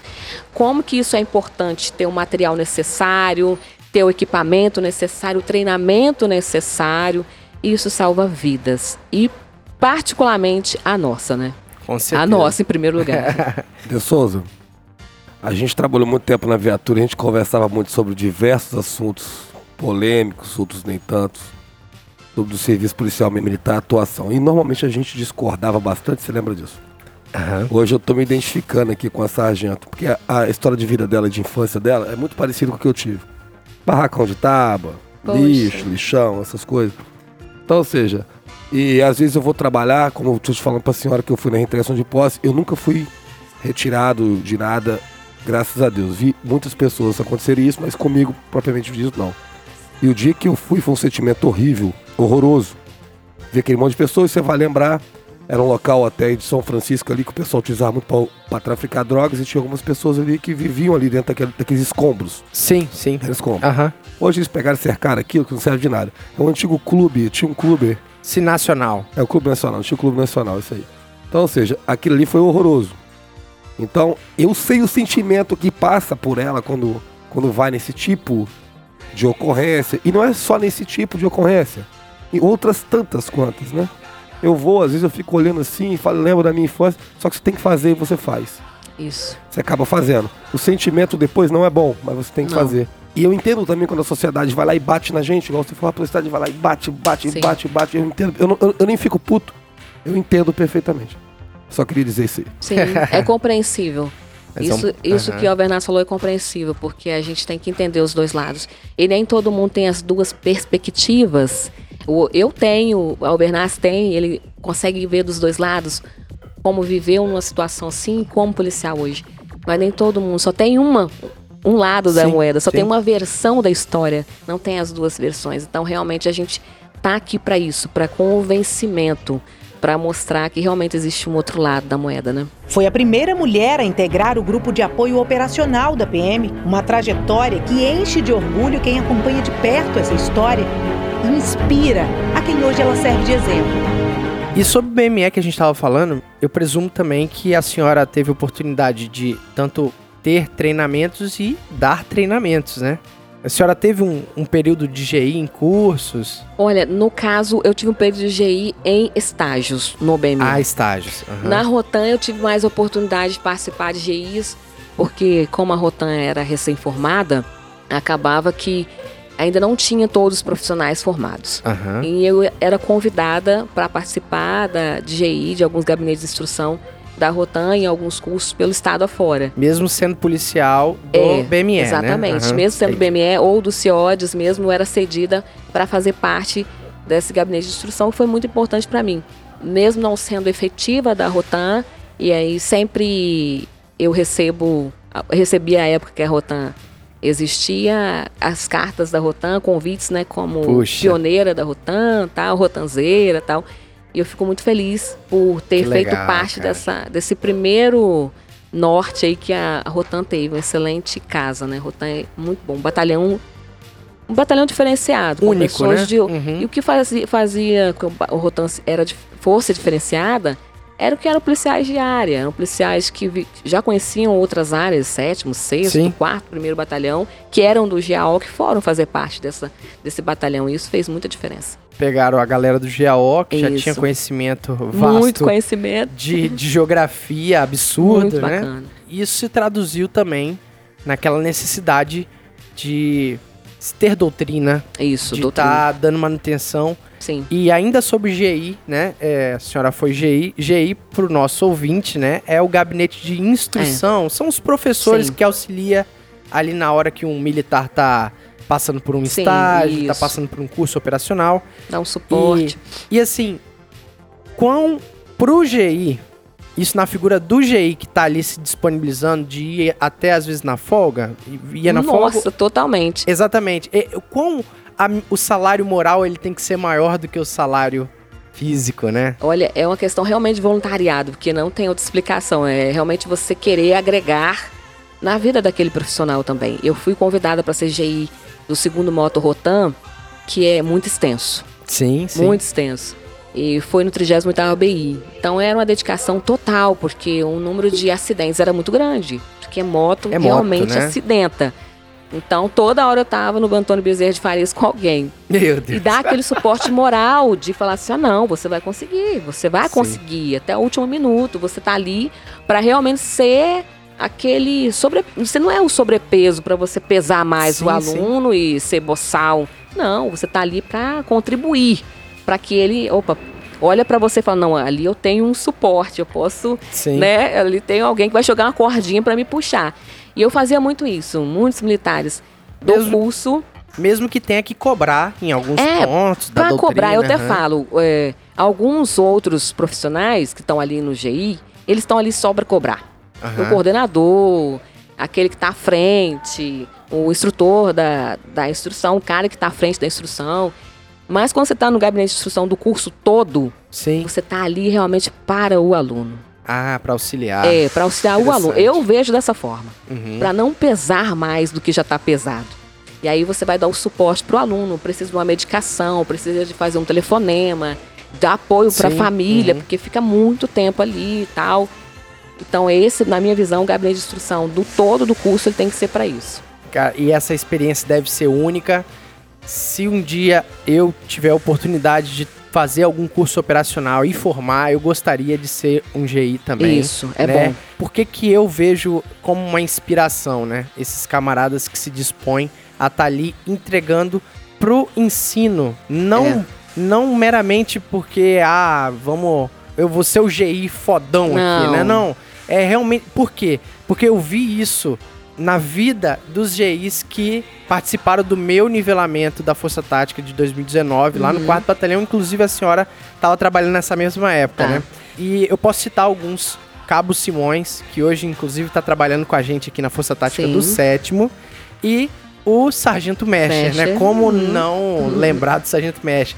E eu percebia a dedicação naqueles caras. Sim, E era uma dedicação que não era da boca pra fora. Você percebe quando realmente a pessoa ela tá dedicada a fazer você aprender, a fazer você até mesmo quando te confronta, Sim. até mesmo quando te, né, te dá um puxão de orelha, mas você percebe que não é boçalidade e assim, e você percebe que esse ímpeto de ajudar, esse ímpeto de, de ministrar algum conteúdo e dar Sim. algumas dicas, ele realmente é para beneficiar até ele que vai trabalhar eventualmente com você Sim. lá na frente, né? é o princípio, né? Treinar, operar, Operar treinar e e dar dar treinamento. treinamento. Esse é o princípio fundamental. E você aprende, quando você ensina, você também aprende. E quando você acaba tendo compromisso de fazer parte da formação de um policial militar, para que ele seja técnico, para que ele entenda que a segurança dele e de seus parceiros é primordial para que ele retorne para casa com a integridade dele física intacta, isso é muito bom. A gente está trabalhando exatamente nisso, na questão principal do profissionalismo, da técnica, né? Isso é muito bom. E é aquele negócio, não adianta também achar, né? Que aquele camarada que tá, às vezes, cagando pau, é claro, tem, tem cagado de pau e tem cagado de pau, né? Mas assim, é- aquele cara que errou durante o serviço, que ele vai aprender sozinho também, Não. se você largar ele nos leões e meramente excluir ele do grupo, né? né? Se aquele erro não foi suficiente pra uma merda muito grande, eu acho que, poxa, esse ímpeto de, poxa, vem aqui que a gente vai te ensinar. Sim. É claro, a pessoa tem que ter humildade também. É. Errou, ouve. Ouve, mas assim, vai da percepção também desses camaradas que são GIs mesmo, Sim. de, de alma mesmo, aquele cara que tem prazer de te ensinar. Poxa, o Sargento Mestre, você na barca do Sargento Mestre num dia é uma aula, cara. Uhum. É uma aula. E isso eu não consigo enxergar de outra forma senão uma dedicação absurda Sim. ao serviço Sim. né? Eu acho que isso aí por si só vale igual o camarada que prende uma droga ou prende um, né? E eu imagino que esse período que a senhora também pôde ser GI foi um período muito bom pra quem esteve como aluno, né? Eu não sei se a senhora já Tomara. teve esses feedbacks. Tomara, né? Tomara, né? A gente deve ter um- alguns bonequinhos aí com os- algumas agulhas. já pensou? Aí não. o voodoo né? aí da O do voodoo. carro. o voodoo da sargento do carro. E a gente tá aqui, né, batendo esse papo com a senhora. A senhora é sargento. A senhora é sargento desde quanto tempo? 2018, eu entrei pro curso de habilitação de sargentos, me formei em maio de 2019. Ah, entendi. Então, esse período todo, a senhora foi crescendo dentro desses batalhões, dessas unidades, né? Sim, E aí- como sargento eu atuei especificamente na Companhia de Força Tática do 4 Batalhão, que é um aprendizado enorme. Demais, né? Muito grande, um aprendizado. Trabalhar, eu era a única mulher da minha equipe e comandava os outros 14 homens, éramos 15 homens, éramos 16. Mandava em Meu- tudo lá, velho. É, meu 90. Tava mandando, né? Meu 90, eu costumava até brincar com eles. Eu, eu- aqui eu já venho com o serviço pronto, né? Porque vocês já estão acostumados a obedecer a mulher em casa, eu já tô com o serviço pronto aqui. Não o preciso mundo, fazer assim. mais nada. E elas reclamam ainda. Ai, gente. Fala que não tem espaço, elas estão dominando tudo. Ai. Show de bola. E é assim, pra mim foi um aprendizado muito grande, porque o meu 90, o meu subcomandante, o espero que se torne Sargento Aragão, Cabo Aragão, Tá doido, esse Cara, nome é, é forte é demais. referência, né? é Ele é, demais, é brabo, é rabugento. É Ele é- rabugento. Ele é Ele fala- engraçado. mas ele é muito técnico, já fez tudo quanto é curso dessa polícia. Sim, sim. E como que eu não aproveito um homem desse, gente? Não dá, né? Não tem como. Não então, dá. assim, eu não posso simplesmente falar, caramba, eu sou sargento e eu sei tudo, porque eu não sei é nada.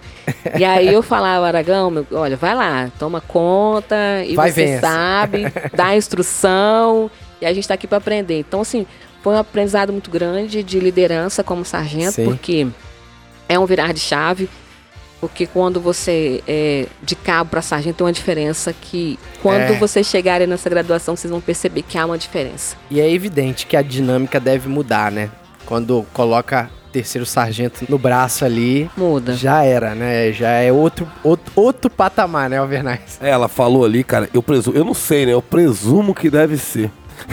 É, exatamente. Porque os caras, todos eles acabam mudando. Porque a cobrança em cima É, é deles- cobrança, cobrança é e muito o camarada começa a ter algumas funções que o cabo não tem, né? É fazer um pad, ter essa. decidir. Exatamente. Tem Olha gente só. que não, que, que não tem costume de decidir É, nada. isso é ruim. Aí vira sargento e agora tem que decidir.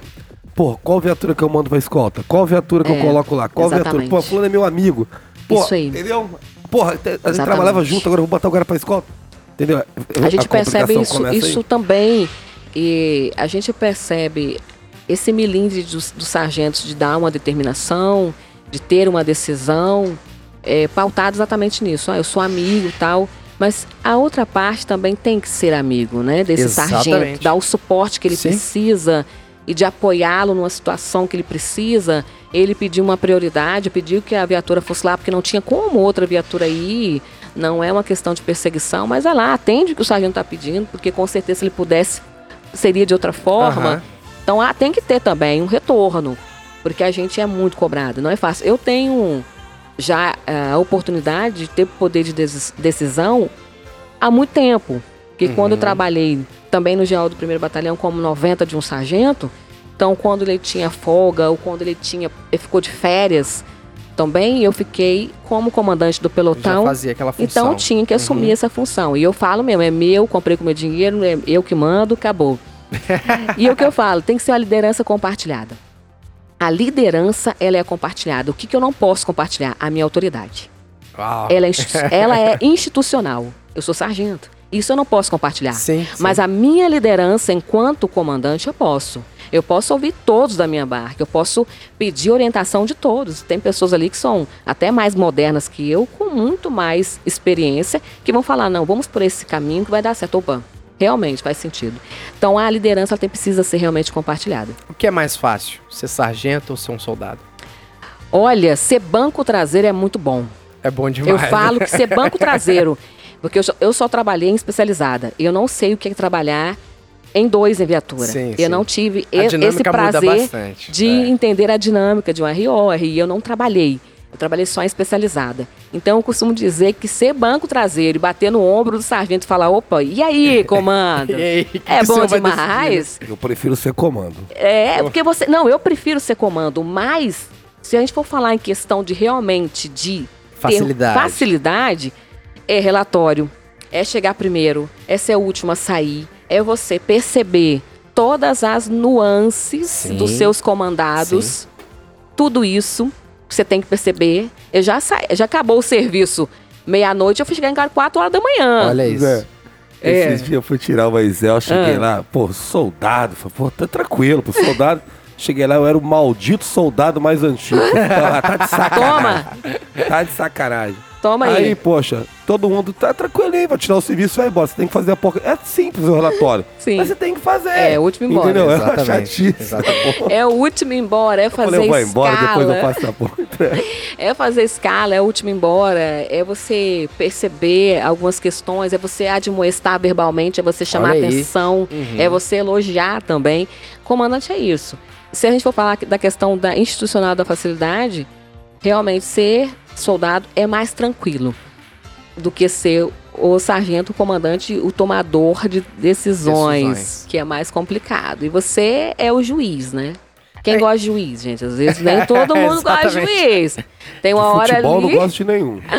chega uma hora ali que Não, é, e assim, o teor da minha pergunta também, ele é em virtude do seguinte, às vezes eu percebo que rola muito aquele espírito dentro da polícia, Hum. de que, assim, ah, eu preciso, eu preciso de uma promoção, hum, porque, obviamente, o Financeiro. salário, o salário vai engordar sim, mais, é a única forma de Só aumento que- salarial hoje. só que o camarada às vezes não percebe que talvez não seja tão agradável assim, Tem alguns que né? percebem, tem alguns que não querem ser sargento. É, ex- exatamente. alguns que tem não, alguns não militares querem. que não querem ser sargento, porque não quer fazer página, não quer ter É. responsabilidade. Quer ficar na guardinha dele tranquilo. E eu respeito isso, direito Também do cara. respeito. Eu, eu acredito que. É mais honesto consigo mesmo Sim. do que o camarada que, né, tá buscando a promoção por causa de dinheiro e não tá disposto a pagar as responsabilidades que o Mas eu acho que nós tem, podemos né? mudar isso. Outras polícias têm a polícia administrativa. Outras polícias, os- somente os sargentos do cartório fazem esse tipo de procedimento. Ah, interessante. então nós tem- podemos mudar isso, porque olha só, eu fiz um PAD, eu já fiz vários, eu fiz vários PADs e fiz várias sindicâncias. Minha folga, na minha folga. Uau. Ou seja, Sargento de polícia. Se a senhora bater o É, pé é, e só fizer no, no horário de serviço da senhora. não tem como fazer. Por que não tem? Não tem. É na volume, atividade, né? na atividade fim, você não consegue como comandante, você não força tática, você não consegue parar a sua barca Sim. para fazer o PAD. Você não consegue parar para fazer sua sindicância. O que você consegue fazer? É você marcar de repente uma oitiva de alguém uma hora ou duas horas antes de você começar o seu serviço. Sim. Aí você faz, você consegue. Já aproveita. Você aproveita. Mas geralmente, se não bater, não coincidir a sua escala com aquele policial que está sendo acusado, ou quando você pega uma sindicância com duas barcas, com Ei, oito polícia, aí fica lindo, né? Então, não é fácil. Então, deveria, eu acredito que a Polícia Militar poderia pensar nisso.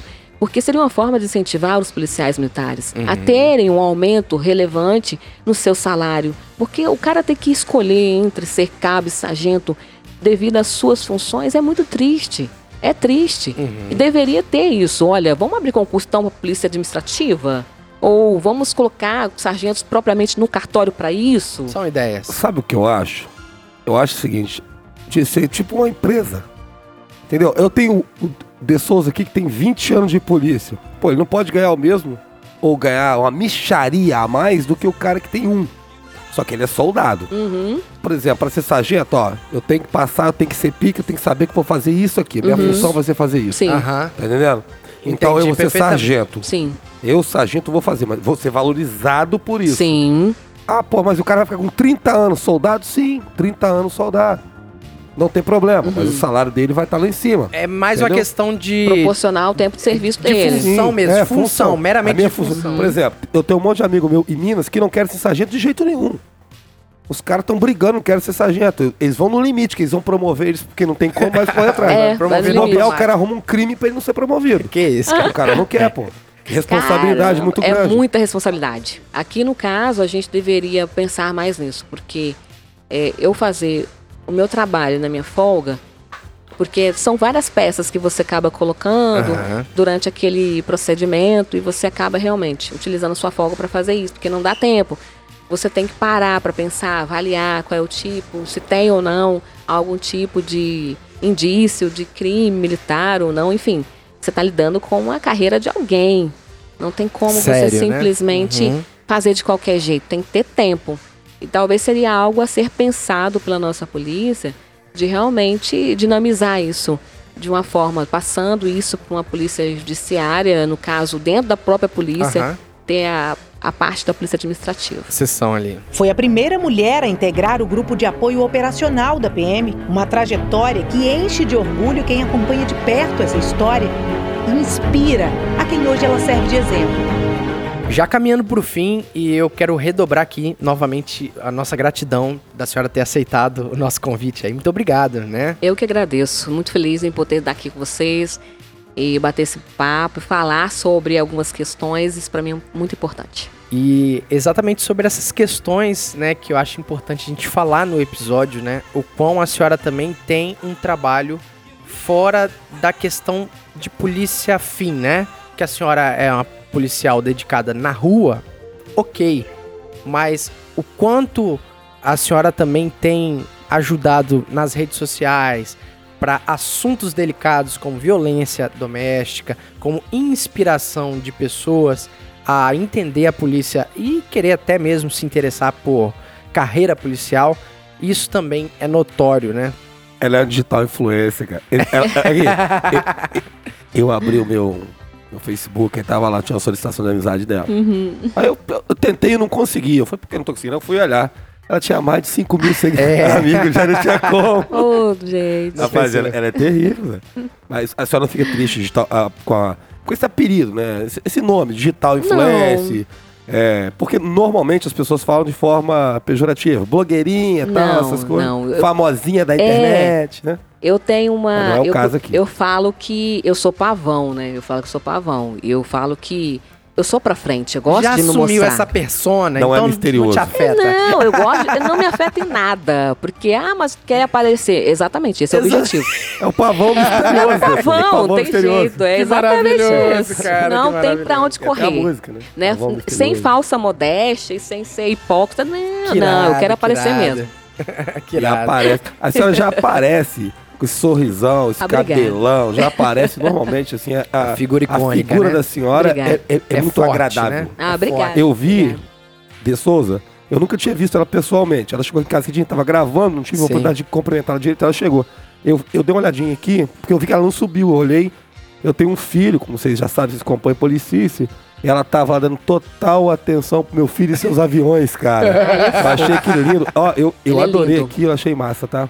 Obrigado Ah, pelo carinho que você meu filho imagina. Imagina, a Murilo é lindo. Parabéns pelo filho que você tem. Obrigado. Ele é muito carinhoso. Isso é muito bom. Parabéns pela criação de vocês. E Mas- ele é, é o fofo. Não tinha como dar atenção, não, gente. Mas, Alvernaz, assim, é porque o pessoal, o público de casa, né, não compreende aqui os nossos estúdios internacionais. É, a gente tem uma Mas é um varanda. terraço, é, um- Uma varanda. é uma varanda.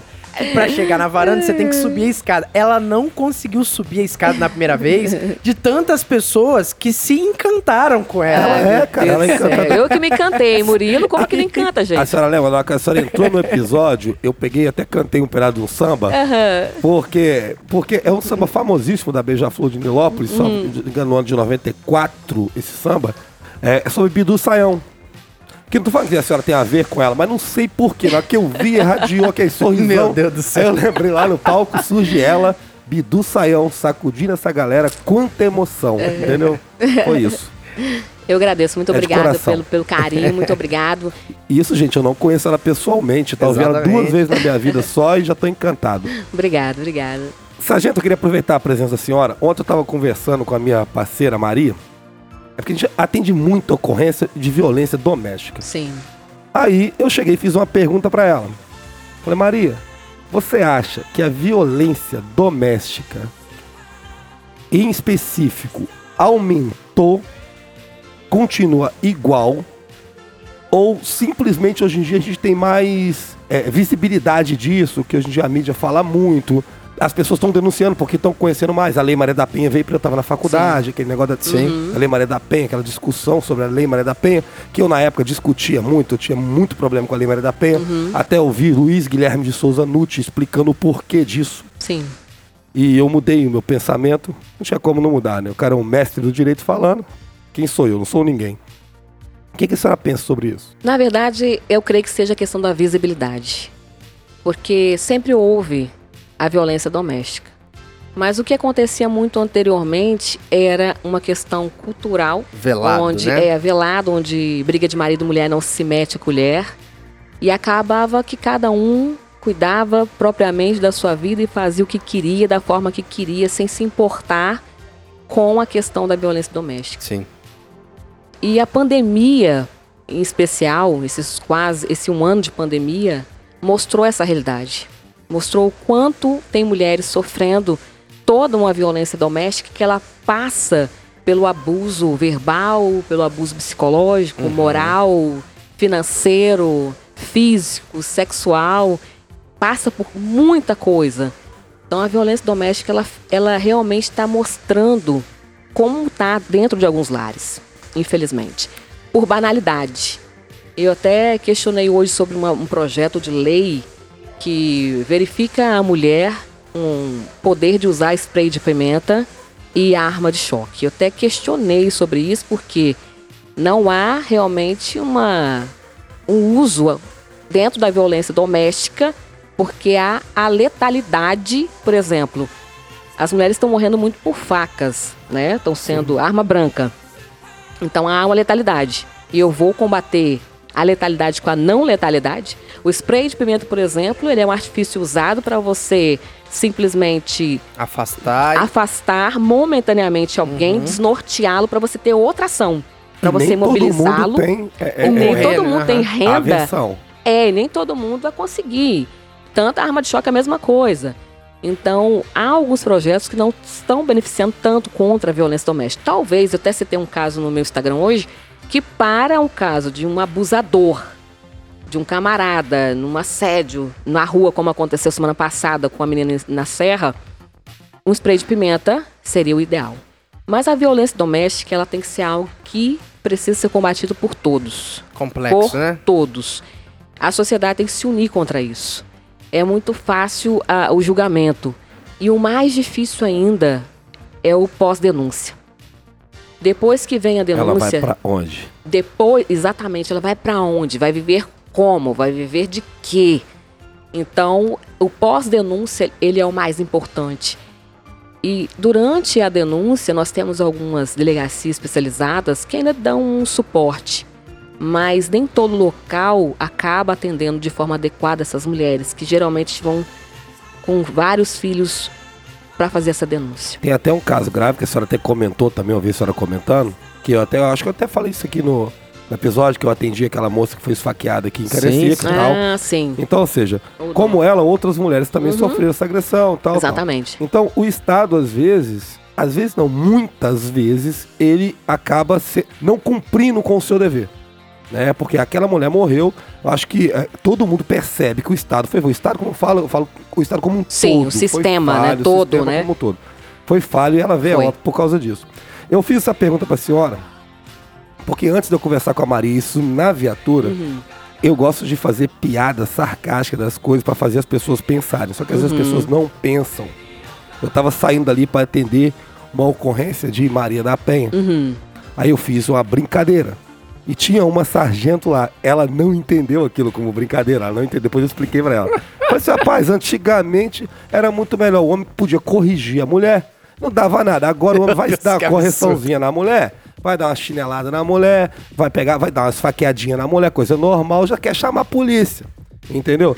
Por quê? Mas era uma piada. Obviamente. Óbvio né? que é uma piada. Sim. Você tá entendendo? Uma extrapolação Porque da é pra realidade levantar pra ali. você ver, o, porque o absurdo nosso país, ele virou normal. Normal. E quando você tem um Exatamente. país onde o absurdo, ele tá Sim. dentro da normalidade, ah, o homem só esfa esfaqueou uma mulher, É. eu dou ali uma notícia, Sim. acabou, amanhã o outro mata, mata uma mulher ali, Sim. dou outra notícia, eu faço uma lei de spray de pimenta, Sim. que não serve de De nada. de E- nada. E, as coisas continuam acontecendo. Exatamente. Terrível, né, Entendeu? cara? É terrível. Então, aquilo era só uma piada. Para as pessoas, às vezes, você trazer o absurdo, para a pessoa enxergar tona, o quanto é né? absurdo. Ah, o homem tá falando isso, Exatamente. é machista falar uma coisa dessa. É o absurdo. É um pessoa absurdo. enxergar o absurdo. E a, a gente vê muita culpabilidade e também a revitimização dessas, dessas mulheres dentro de alguns órgãos mesmo, igual a as próprias delegacias, né? Uhum. Quando dizem que, ah, o que, que ela fez se apanhar? Mas É, alguma coisa ela ou aprontou. alguma coisa ela aprontou. então, assim, é como se... Ela fez pra apanhar. É, o que que Meu ela Deus, que fez, absurdo. né? Ou não foi. É, quebra três. Minha mãe ficou. É, teve que operar o maxilar, de tanto que apanhou. Deus me livre. Ficou três, quatro dias sem reconhecer os próprios filhos, de tanto que apanhou. Ah, cara. Então são absurdos que a gente não consegue identificar. E às vezes a gente percebe, caramba, mas será que a pessoa não acha tão absurdo? Igual você falou, é você, às vezes, chamar à tona aquilo. Olha, é absurdo isso. Você falou absurdo pra pessoa entender. A- pra entender, é tão absurdo que não cabe mais. Não a cabe. senhora tem contato com o pai da senhora? Meu pai, ele mora em Betim até hoje. Ele tentou algumas vezes contato comigo, né? Depois que eu passei na prova de polícia, quando eu casei, quando eu tive filhos. E lá de casa eu fui a mais reticente em ter esse contato com ele. Todos os meus três irmãos conseguiram perdoar e ter contato com ele. Eu vi algumas coisas que acabavam me chocando muito e, e até hoje acabam acarretando um trauma, né? Eu carrego como trauma. Mas o ano passado eu tive assim uma, uma libertação muito grande desse peso. O ano passado eu decidi perdoá-lo. Uau. E a minha mãe sempre falava, filha, você pode perdoar o seu pai, porque eu acreditava que se eu perdoasse, eu estava negligenciando a minha mãe. Ou endossando aquela atitude É. E ela falava escrota. comigo, filha, não tem nada a ver. Você precisa perdoar o seu pai para você se libertar desse sentimento. Sim. Só E faz mal consegui. pra você. Faz mal pra mim, é um veneno que você toma, né? E aí eu consegui perdoá-lo. Não tive contato com ele a partir disso. E até a questão de traumas de atender ocorrência, eu evito atender ocorrências com violência doméstica. Porque é algo que ainda eu não consegui. Eu de- percebi que mexe com a senhora, a senhora falou várias vezes muito, sobre mexe muito. Eu não consigo atender. Já em ocorrência com violência doméstica, com o mais antigo, eu entrei, eu buguei totalmente, entrei em tela preta, Ah, assim, ó. Eu não, con- não, eu não consegui enxergar mais nada, mais nada. E aí até ele brincava comigo, ó, gente, é uma, e era uma mulher que ela vinha, foi tão chocante pra mim, tão chocante que ela tava de camisola toda rasgada, sangrando muito e correndo e pedindo pelo amor de Deus, já desfalecendo e, e ele veio atrás, só de samba canção também, correndo atrás dela e eu não vi mais nada. Eu só me vi depois que eu acordei, que eles mas foi- é um trauma muito grande. Quer ver um muito outro grande. absurdo aqui? Você copia no rádio, você vê na televisão, qualquer coisa. Isso é normal, cotidiano normal. Indivíduo assassinado Cariacica com 20 disparos de arma de fogo. Qual é a primeira pergunta que, você, que vem à sua cabeça que você fala? O que, que ele estava aprontando? O que, que ele estava fazendo ali? O camarada foi roubado. Ah, o que, que ela estava fazendo com o celular, celular na mão. É. rua, né? É. É, a mulher andando com o celular na rua, vai ser roubada. Não é? É o absurdo. A sociedade brasileira tá indo do absurdo. Aham. Por isso, o da piada. Sim. Por isso que eu brinquei ali, negócio da, da ocorrência Sim. lá, e eu brinco sempre. Às vezes, quando é com homem, tá, ah, porra, boa coisa tá fazendo não. O cara tá foi de- degolado. Ah, boa coisa não aprontou. Pô. Entendeu? Tá igual o rei francês É. lá, pô. O rei francês achou que podia reinar na França, foram lá e cortaram a cabeça dele. Pelo Tá amor de de sacanagem, né? Não, mas é a piada pra pessoa trazer e ver o absurdo Sim, que sim. tá nos olhos dela. A Sim. pessoa dizer, pô, esse cara tá falando isso, esse cara é doido. O, Ele é doido. Alvernais. É, É o, promotor, o promotor Rodrigo Monteiro, ele me deu aula no CHS e eu acompanhei ele nas redes sociais. Eu acho que ele tá, tá trabalhando em Viana ou aqui em Cariacica. E aí ele falou, e você exatamente chamou atenção para isso. A culpa sempre é da vítima. Sim, Nós trabalhamos, a É um absurdo. sociedade brasileira, a justiça, trabalha contra a vítima. Pode perceber isso. Contra a vítima, seja ela qual for a gente banalizou o absurdo. banalizou. E aí você acaba dando respaldo para o criminoso. Ele fez isso porque o fulano fez isso. Ah, ela traiu ele.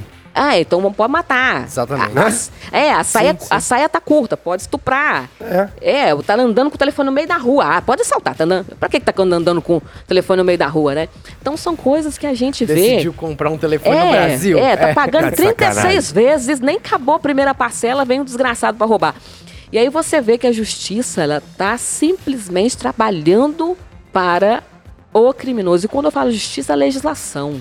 É a nossa tudo, né? legislação, ela tá voltada para abarcar criminosos, não para abarcar as vítimas. A gente percebe isso quando tem um auxílio reclusão, por exemplo. Não tem um auxílio para a vítima, que a família da vítima que tá lá enlutada, o não saidão, tem. né? O saidão da cadeia. É, que, que, não é volta pior, mais. Né? E a- o desencarceramento em massa, com a necessidade de colocar gente na rua, Sim. mas a, a hipocrisia de não querer armar a população, por exemplo. Eu, eu sou totalmente a favor que arme a população e armar não é ir na esquina do boteco do Zé e comprar uma arma, Sim, não é sim. isso. É a legalização disso, é o aporte Até disso por- legal, né? Até porque ir na esquina do Zé e comprar, você já pode fazer isso se tiver Isso, disposição de É, de ir É? pela ilegalidade, né? Ir pela- Exatamente, exatamente. Mas aí o cidadão de bem, ele fica refém disso. Foi a primeira mulher a integrar o grupo de apoio operacional da PM, uma trajetória que enche de orgulho quem acompanha de perto essa história e inspira a quem hoje ela serve de exemplo. Mas é interessante essa questão, falando em questão das mulheres, por que, que eu defendo muito essa questão das mulheres? E não é uma questão só de sororidade ou empatia e também só de gênero, porque eu consigo diferenciar muito bem, é, por exemplo, Flor de Lis. E eu não posso defender Flor de Lis. Não dá, né? Não dá. se julga feminista? Eu me julgo feminista no sentido próprio da palavra, porque as pessoas acabam confundindo feminista com femista. A feminista ela quer uma igualdade de gênero, ela quer uma igualdade de valores, ela quer uma igualdade social. E a feminista, ela é, ela quer ser superior ao homem. Mas eu busco essa igualdade. Eu acredito numa igualdade, Aham. eu acredito que precisa ter essa igualdade, até para que a sociedade possa trabalhar melhor. Quando se não há uma igualdade total. Isso aí é, isso aí é utópico. Não há, não tem como ter. mas a gente consegue alcançar alguns patamares. As mulheres têm alcançado algumas coisas, mas é, Homens e mulheres são iguais? perante a lei, Não. Perguntei se são iguais. não, não são iguais. Mas é aquilo que a lei fala, é tratar os iguais como iguais, diferentes como diferentes, dentro das suas. É, a senhora acha que as leis do país prejudicam as mulheres, as leis vigentes que a gente tem? As leis, sim, não só as mulheres, acho que prejudica o todo. Mas, por exemplo, hoje houve uma mudança. Até mandaram para mim sobre a questão da perseguição, que é o crime de stalking. É, aqui no Brasil, o crime de. am- É, Isso aí, pelo amor de Deus, isso aí. Não, tudo bem, eu tô rindo aqui, porque isso aí é um Perseguição. absurdo. A questão da perseguição e a ameaça, por exemplo. É, a mulher vítima de violência doméstica, ela geralmente é muito ameaçada antes de ser morta. E aí, o crime de ameaça, ele acaba tendo uma pena muito reduzida. Muito curto, não fica muito preso. curta. Como é o primeiro estágio da violência doméstica, Uhum. se tiver uma pena maior, isso pode muito bem reduzir lá em cima o índice de feminicídio, por Poderia exemplo. modificar, por exemplo, para Poderia crimes, modificar. pra crimes é, Isso. abarcados pela Lei Maria da Penha, você aumentar essa pena. Aumentar a pena, aumento de conseguir colocar pena. o cara preso. Só que aí você tem que colocar uma pena maior que quatro anos. Exatamente. complicado. Aí foi de seis meses, A um ano. não, não resolve.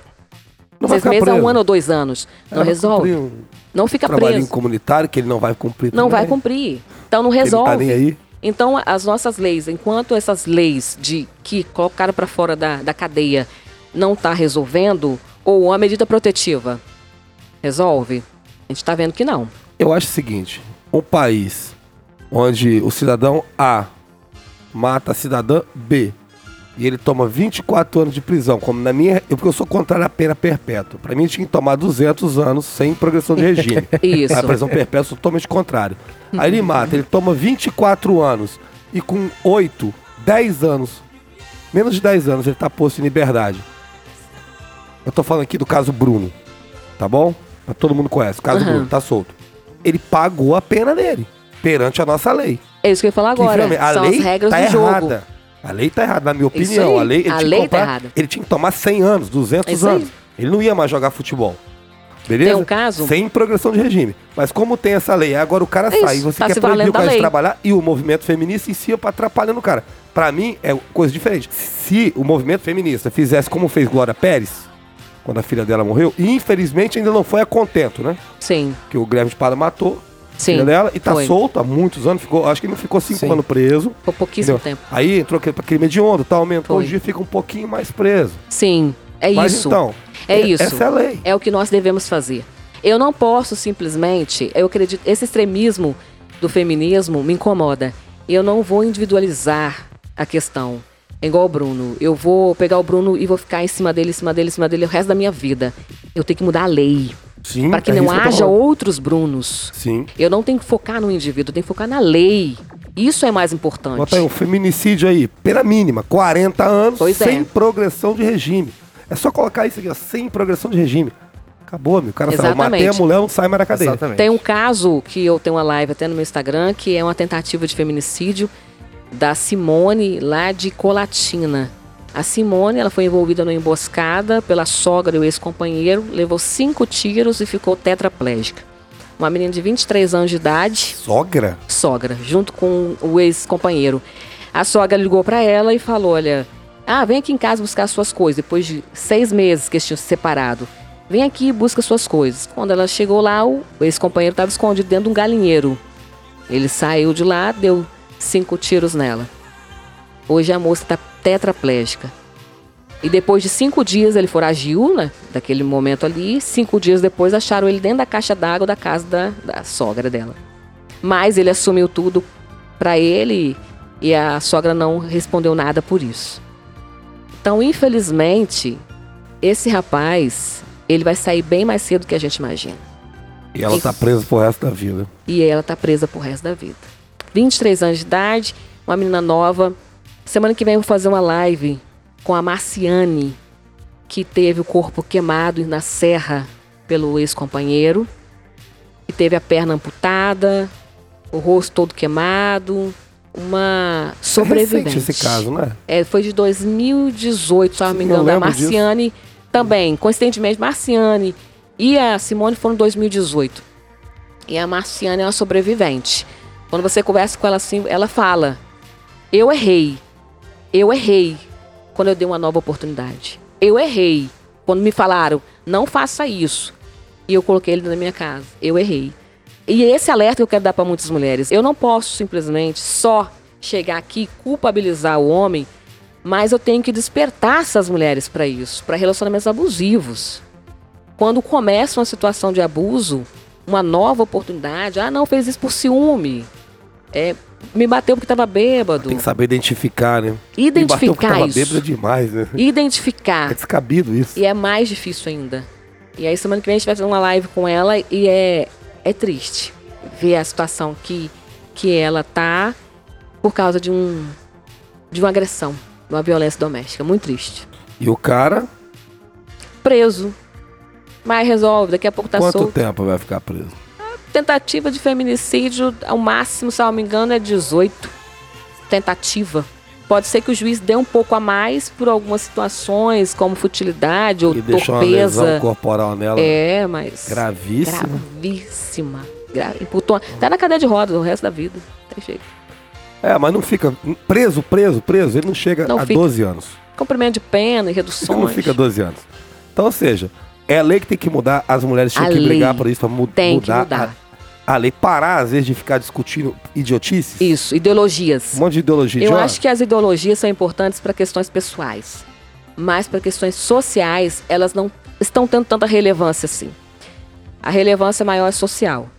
Isso sim é importante. Tratar, e eh, até umas duas semanas atrás eu até fiz um abaixo assinado para que a ameaça se tornasse um crime realmente. Porque o Conselho Nacional de Justiça tem já essa portaria junto ao Senado. Só falta o Senado aprovar. Então, o Senado aprovando isso, isso realmente, aumentando essa pena da ameaça, podemos vislumbrar isso aí. Mas tem que botar em votação. Eu acho que difícil não aprovar uma coisa dessa. Dificilmente não é aprovado. Questão de prioridade de Porque a outras questão de, situações. de, de momento, a discussão boa, que ninguém vai querer o nome dele atrelado contrário a isso. Não, não quer. E o senso comum, eu acho que ninguém é contra é, aumentar a pena pra esses vagabundos, não, ah, né, com cara? certeza que não. Não tem como, né? O político, ele não pode ir contra o que a maioria da Não. população tá querendo, cara. É, é para ontem. E eu acho que esse negócio de progressão de pena realmente é uma chaga que nós temos no Brasil, No Brasil. que eu não sei como mudar. Porque assim, se passa uma lei, Uhum. você precisa, sei lá, reestruturar a Constituição, né? Seria isso. Ah, você não quer que eu fale da Constituição aqui, que você não vai gostar de Não, não ouvir, as pessoas precisa. não vão gostar. Mas é o seguinte, mesmo se muda a Constituição, às vezes as interpretações É. provenientes disso. Interpretações, é isso aí. É Muita complicado, interpretação, muita A brecha. Constituição não tem que ser interpretada, para começa por aí. Esse é o problema. Interpretão não é para ser interpretada. A Constituição é letra fria da lei, tá escrito Sim. ali. Hoje em dia estão interpretando a Constituição e por Interpretando, isso estão fazendo criando fazendo. jurisprudências, criando várias jurisprudências. E a, a jurisprudência está se tornando lei. Enquanto isso, mulher tá morrendo. Enquanto isso, muitas mulheres morrendo. Enquanto isso, E é- a sociedade está morrendo É, como um todo. e é bom afirmar sempre. Você pode sim, a mulher pode sim identificar e evitar uma agressão. Mas o único culpado de uma agressão é o agressor. Isso não tem como discutir. Isso não é negociável, né? Não é negociável. Foi a primeira mulher a integrar o grupo de apoio operacional da PM, uma trajetória que enche de orgulho quem acompanha de perto essa história e inspira a quem hoje ela serve de exemplo. Sargento, é perceptível a força que a senhora tem de tentar ser uma voz, principalmente nessas questões de violência à mulher. Mas tem outros pontos também que a senhora tenta inspirar as pessoas nas redes sociais. Sim, às vezes eu coloco algumas questões sobre a- as provas da polícia, quais são os requisitos. Muita Uhum. gente não sabe quais são os requisitos, o que, que é cobrado, o que tem que falar. Eu sempre falo, gente, leia o edital anterior, baixe provas anteriores, estude agora, não espere o edital Sim, sair, não espere ser convocado caso você passe na prova objetiva para treinar para o TAF, porque o Uhum. TAF tira muita gente. Então, vê se você se encaixa dentro disso aqui para você conseguir alcançar o seu objetivo e realizar o seu sonho. E eu vou falando sobre essas questões, mostrando principalmente ocorrências e questões pontuais onde realmente dê relevância às boas atitudes da Polícia Militar, que são em sua maioria. E eu sempre explico muito isso quando alguém vem e faz algum comentário eh, dizendo que todos os policiais são truculentos ou isso, aquilo, eu digo, E primeiro que a generalização ela é burra, né? Burra. Ela é inconsciente, não há uma imparcialidade. E que existe uma coisa chamada dentro do nosso meio que é desvio de conduta, assim como existe em qualquer outra profissão. Sim. E isso existe e com certeza vai ser apurado. E para o policial militar não tem que ser diferente de qualquer outro profissional, tem que ter a ampla defesa e o contraditório. É um direito que nós policiais temos. Muitas vezes nós somos julgados e condenados pela população que quer uma exclusão imediata, sem, ser, sem simplesmente né, o, cla- o clamor social, Sim. né? Mas a culpa não é nem deles, né? É, não. mídia, né? É, é presunção aquela- de, de aquela visão, aquela visão já cultural da sociedade. Então é, é, é necessário que eu consigo passar um pouco disso. Muita gente me chama no direct e pergunta e fala sobre isso, sobre essas questões. E é a forma que eu tento impulsionar, de alguma forma, essas pessoas a, a chegar onde quer chegar Irado. e serem policiais militares. Já fui convidada, inclusive, para formaturas. Só que até foi em, na Amazonas, se não me engano. Amazonas? Amazonas, pra você ver. Caraca, Olha que só. moral, hein? Amazonas? É, eu achei lindo a mãe, a mãe me convidando para formatura da filha e tal, para participar da formatura. Só que aí veio a pandemia, né? Então tu- tu- foi tudo feito tudo. online e tal. E eu, assim, eu fiquei muito, muito feliz. Eu imagino. Muito feliz. E espero receber outros convites. Ela tá E- famosa, tá vendo? E poder ir, né, e participar eh, dessas formaturas de pessoas que estão ali vendo essa minha luta diária. E sim, você pode ser o que você quiser, a partir do momento que você estude, se dedique Pague o preço. e pague o preço. né? Exatamente. Não é, não é barato? Não é, mas vão correr atrás. E vai valer a pena, né? Sim, vale, muito a pena. Cara, eu tenho certeza que a senhora influencia muitas pessoas. Eu bato de novo nessa tecla porque esse episódio também é fruto de muita gente lá. Pessoal, do Policice, leva a Sargento do Carmo no Policice. Você viu que não é à toa, né? Ah, obrigada. Não, é, exatamente. E Obrigada. assim, a gente fica muito feliz de poder proporcionar isso para os nossos ouvintes e também ser edificados com essa história e, e- e com esses pontos, né, que ela trouxe aqui. Mas eu concordo com tudo que ela falou. É maravilhosa.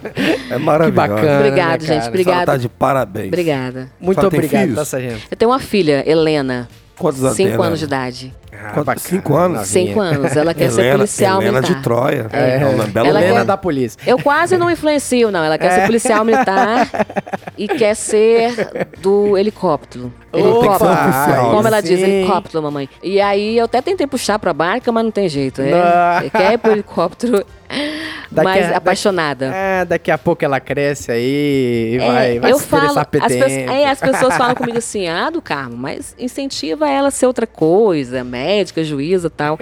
E eu É, falo o por que as seguinte. pessoas acham que médico é, É. melhor que polícia? Aí eu falo o seguinte: se minha filha passar na prova da polícia, eu caio dura do outro lado de tanta emoção. é, não, cai no pátio do quartel, tanta emoção, porque é uma Bom. profissão que eu amo e que eu respeito muito, seja como soldado ou como oficial, mas é uma profissão que eu amo, é uma profissão Sim. que realmente me dá condições de dar o que eu posso dar para ela, que dá o meu suporte, que eu lutei para chegar onde cheguei, que não foi fácil e eu tenho que valorizar a minha profissão em primeiro Sim. lugar. Ela pode ser o que ela quiser, né? Mas se for polícia... Mas se for é- polícia, já vai ganhar Por que as um. pessoas acham que médico é melhor que polícia? Ah, eu consigo entender isso. A partir, a, a Na partir moral, do pô, momento... A eu não partir, quero ser médico. Alvernaz, Eu não Nem quero eu. ser médico. Aliás, eu odeio hospital. Agora eu ouvi, A a, partir palavra do- hospital me irrita. Rapaz, a partir do momento onde que eu peguei, por exemplo, a amiga da minha mãe falando assim, pô, o Cleito é tão inteligente. Eu já ouvi isso também, mas... Nossa, já ouvi e muito tá na isso. polícia militar. Muito isso. Eu, eu pensei assim, cara, eu Não sou um estudou, merda. né? As pessoas acham que a polícia só tem gente chique, Não pelo estudou, contrário, né? né, cara? Exatamente. Não estudou. Olha, A polícia militar, inclusive, tem médico, tá, gente? Só É, saber, exatamente, exatamente. Claro, tem É. graduado, pós-graduado, doutorado. E não só gente- médico no quadro de saúde, tá? Médico no quadro de combatente, que em Sim. breve ele vai ter que decidir É, vai ter que se vai assumir. continuar e Eu conheço dois. É, exatamente. Seja, e, Sim. e assim, meu amigo, é questão de vocação, cara. É. Gente, entender isso. O cara gostar, pô. Exatamente, Claro. porque assim, se a gente não encorajar pessoas boas, pessoas com ideais, pessoas inteligentes Isso. a fazer o serviço da polícia, você vai estar encorajando, sei lá, Quem fazer? quem fazer. É, exatamente. Aqui. Todo mundo acha inteligente um engenheiro, um arquiteto, um médico e tal. Só pra você aí que acha que policial militar é burro. A polícia militar tem médico, tem engenheiro, tem arquiteto, tem psicólogo, tem Verdade. Tem tudo. psiquiatra. A polícia militar tá cheia de gente estudar biólogo, geógrafo, Exato. tá cheio de gente Exatamente. advogados. Tem um monte, só não tá exercendo, mas estão lá, advogados. Sim, Tem um exatamente. monte de gente Polícia Estatisticamente, a maioria é, é curso superior. Sim, claro. Mas né? eles acham que a Polícia Militar é aquele chucrão, burro, cumpridor de ordens. É, Meu pô, Deus do céu. O cara olha assim, às vezes, ah, o concurso ensino médio. É, Mas, a- coleguinha, amiguinho, deixa eu te dar um dado aqui. O concurso, se a prova é de ensino médio, ela vai ser de ensino médio pro gênio e pro burrão. Então, no final da história, vai passar os melhores. sim, exatamente. Entende? Pode ser uma prova que pra você você pode achar assim, ah, é uma prova fácil, que não é, não é uma prova fácil, Não é. mas ainda assim, se for uma prova de é, Português, matemática. é, quar- quarta série, Quarta se for uma prova de quarta série, ainda assim o Sim. gênio vai passar e o burrão não vai Claro. passar, meu amigo. Então, É porque você vai errar a quinta vogal, você não vai saber lembrar ela, o cara vai lembrar, pô. E aqui a gente tem que entender tudo, tudo, né? A gente tem que ser legalista, a gente vai ter que escrever uma ocorrência, vai ter que entender um pouco de tudo, vai ter que saber. E não adianta, é um ledo engano. Achar que aqui não estuda é um estudo ad eterno.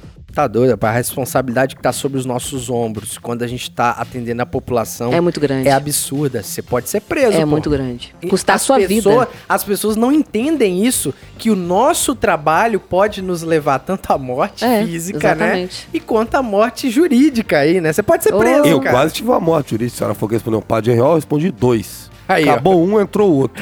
Credo. 15 dias depois. Credo. Ah, ela sabe o quanto é ruim se ela passou por isso.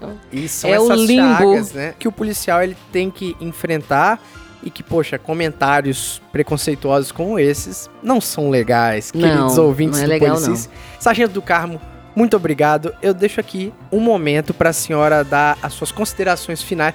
Alega... Alegações Tá tá Obrigada, Souza. Meu Deus, eu tô Falou lendo. em PAD, ele já tá. Alegações finais. Jesus amado.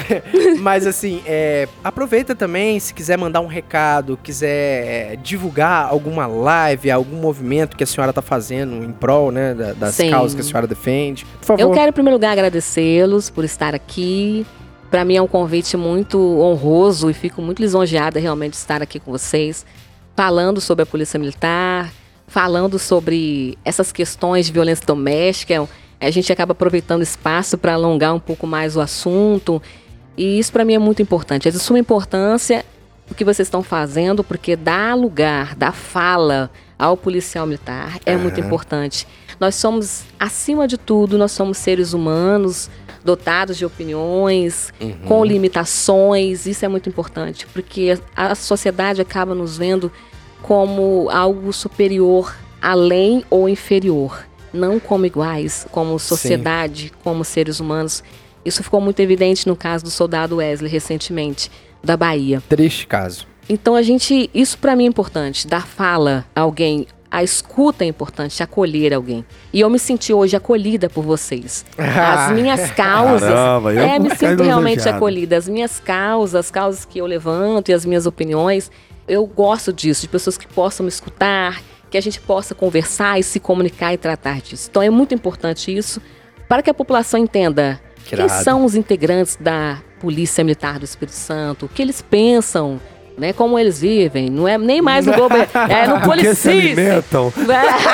É aí, ó. Mas não é nem mais no Globo Repórter, não, é no Policice agora, né? Policis. que É moral. maravilhoso isso. Muito obrigada. E eu quero deixar assim a- e ficar à disposição dos senhores para o que vocês precisarem. Que Estou aqui para isso. Nós somos irmãos de farda, né? Somos camaradas de farda. Para mim isso é muito importante. E isso que, que eu consigo enxergar na corporação, essa irmandade. É onde um dá um grito, daqui a pouco tá todo mundo junto, Exatamente. colado. Você pode até dar uns assim. cascudos depois, né? Separado ali, mas chamou, você tá ali junto. Isso para mim é o que mais fica, sabe? Irmandade. Na, na irmandade da corporação. Bom. E eu quero dizer para todo mundo que está nos ouvindo que sempre há esperança, a gente pode ser o que a gente quiser, não importa de onde você veio, não importa de onde vem a sua origem, O importante é você lutar, é você buscar e conseguir. E existe uma frase que eu carrego comigo há muitos anos e que eu quero levar. Que eu não me empolgue com a subida, que a humildade vive em mim.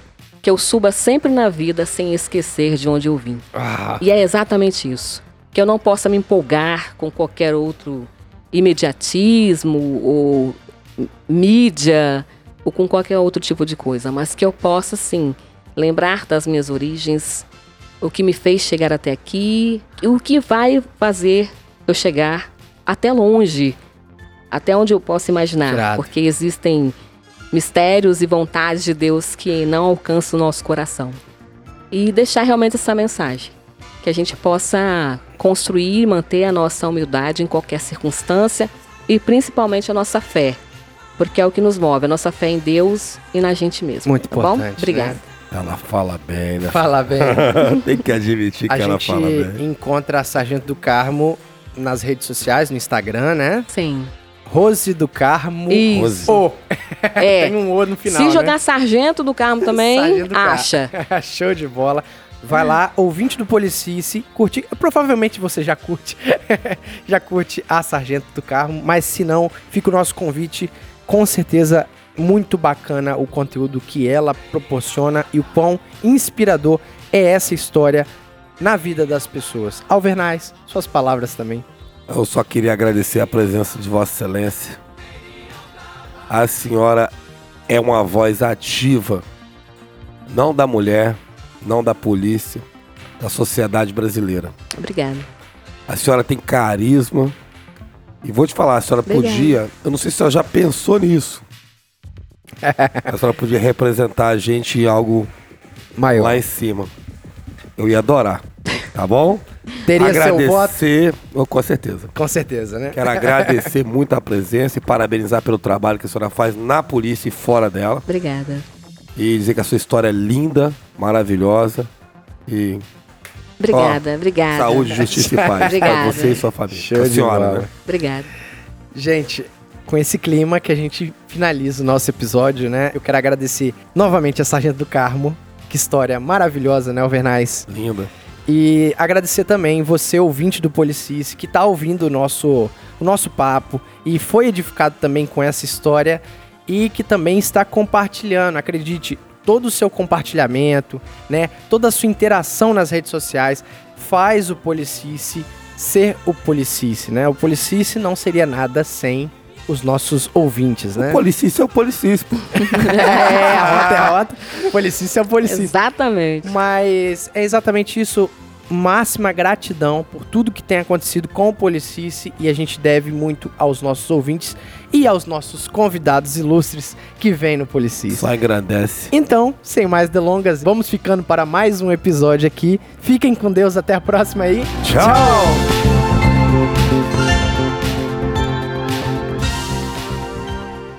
E esse podcast foi editado por DS Produções.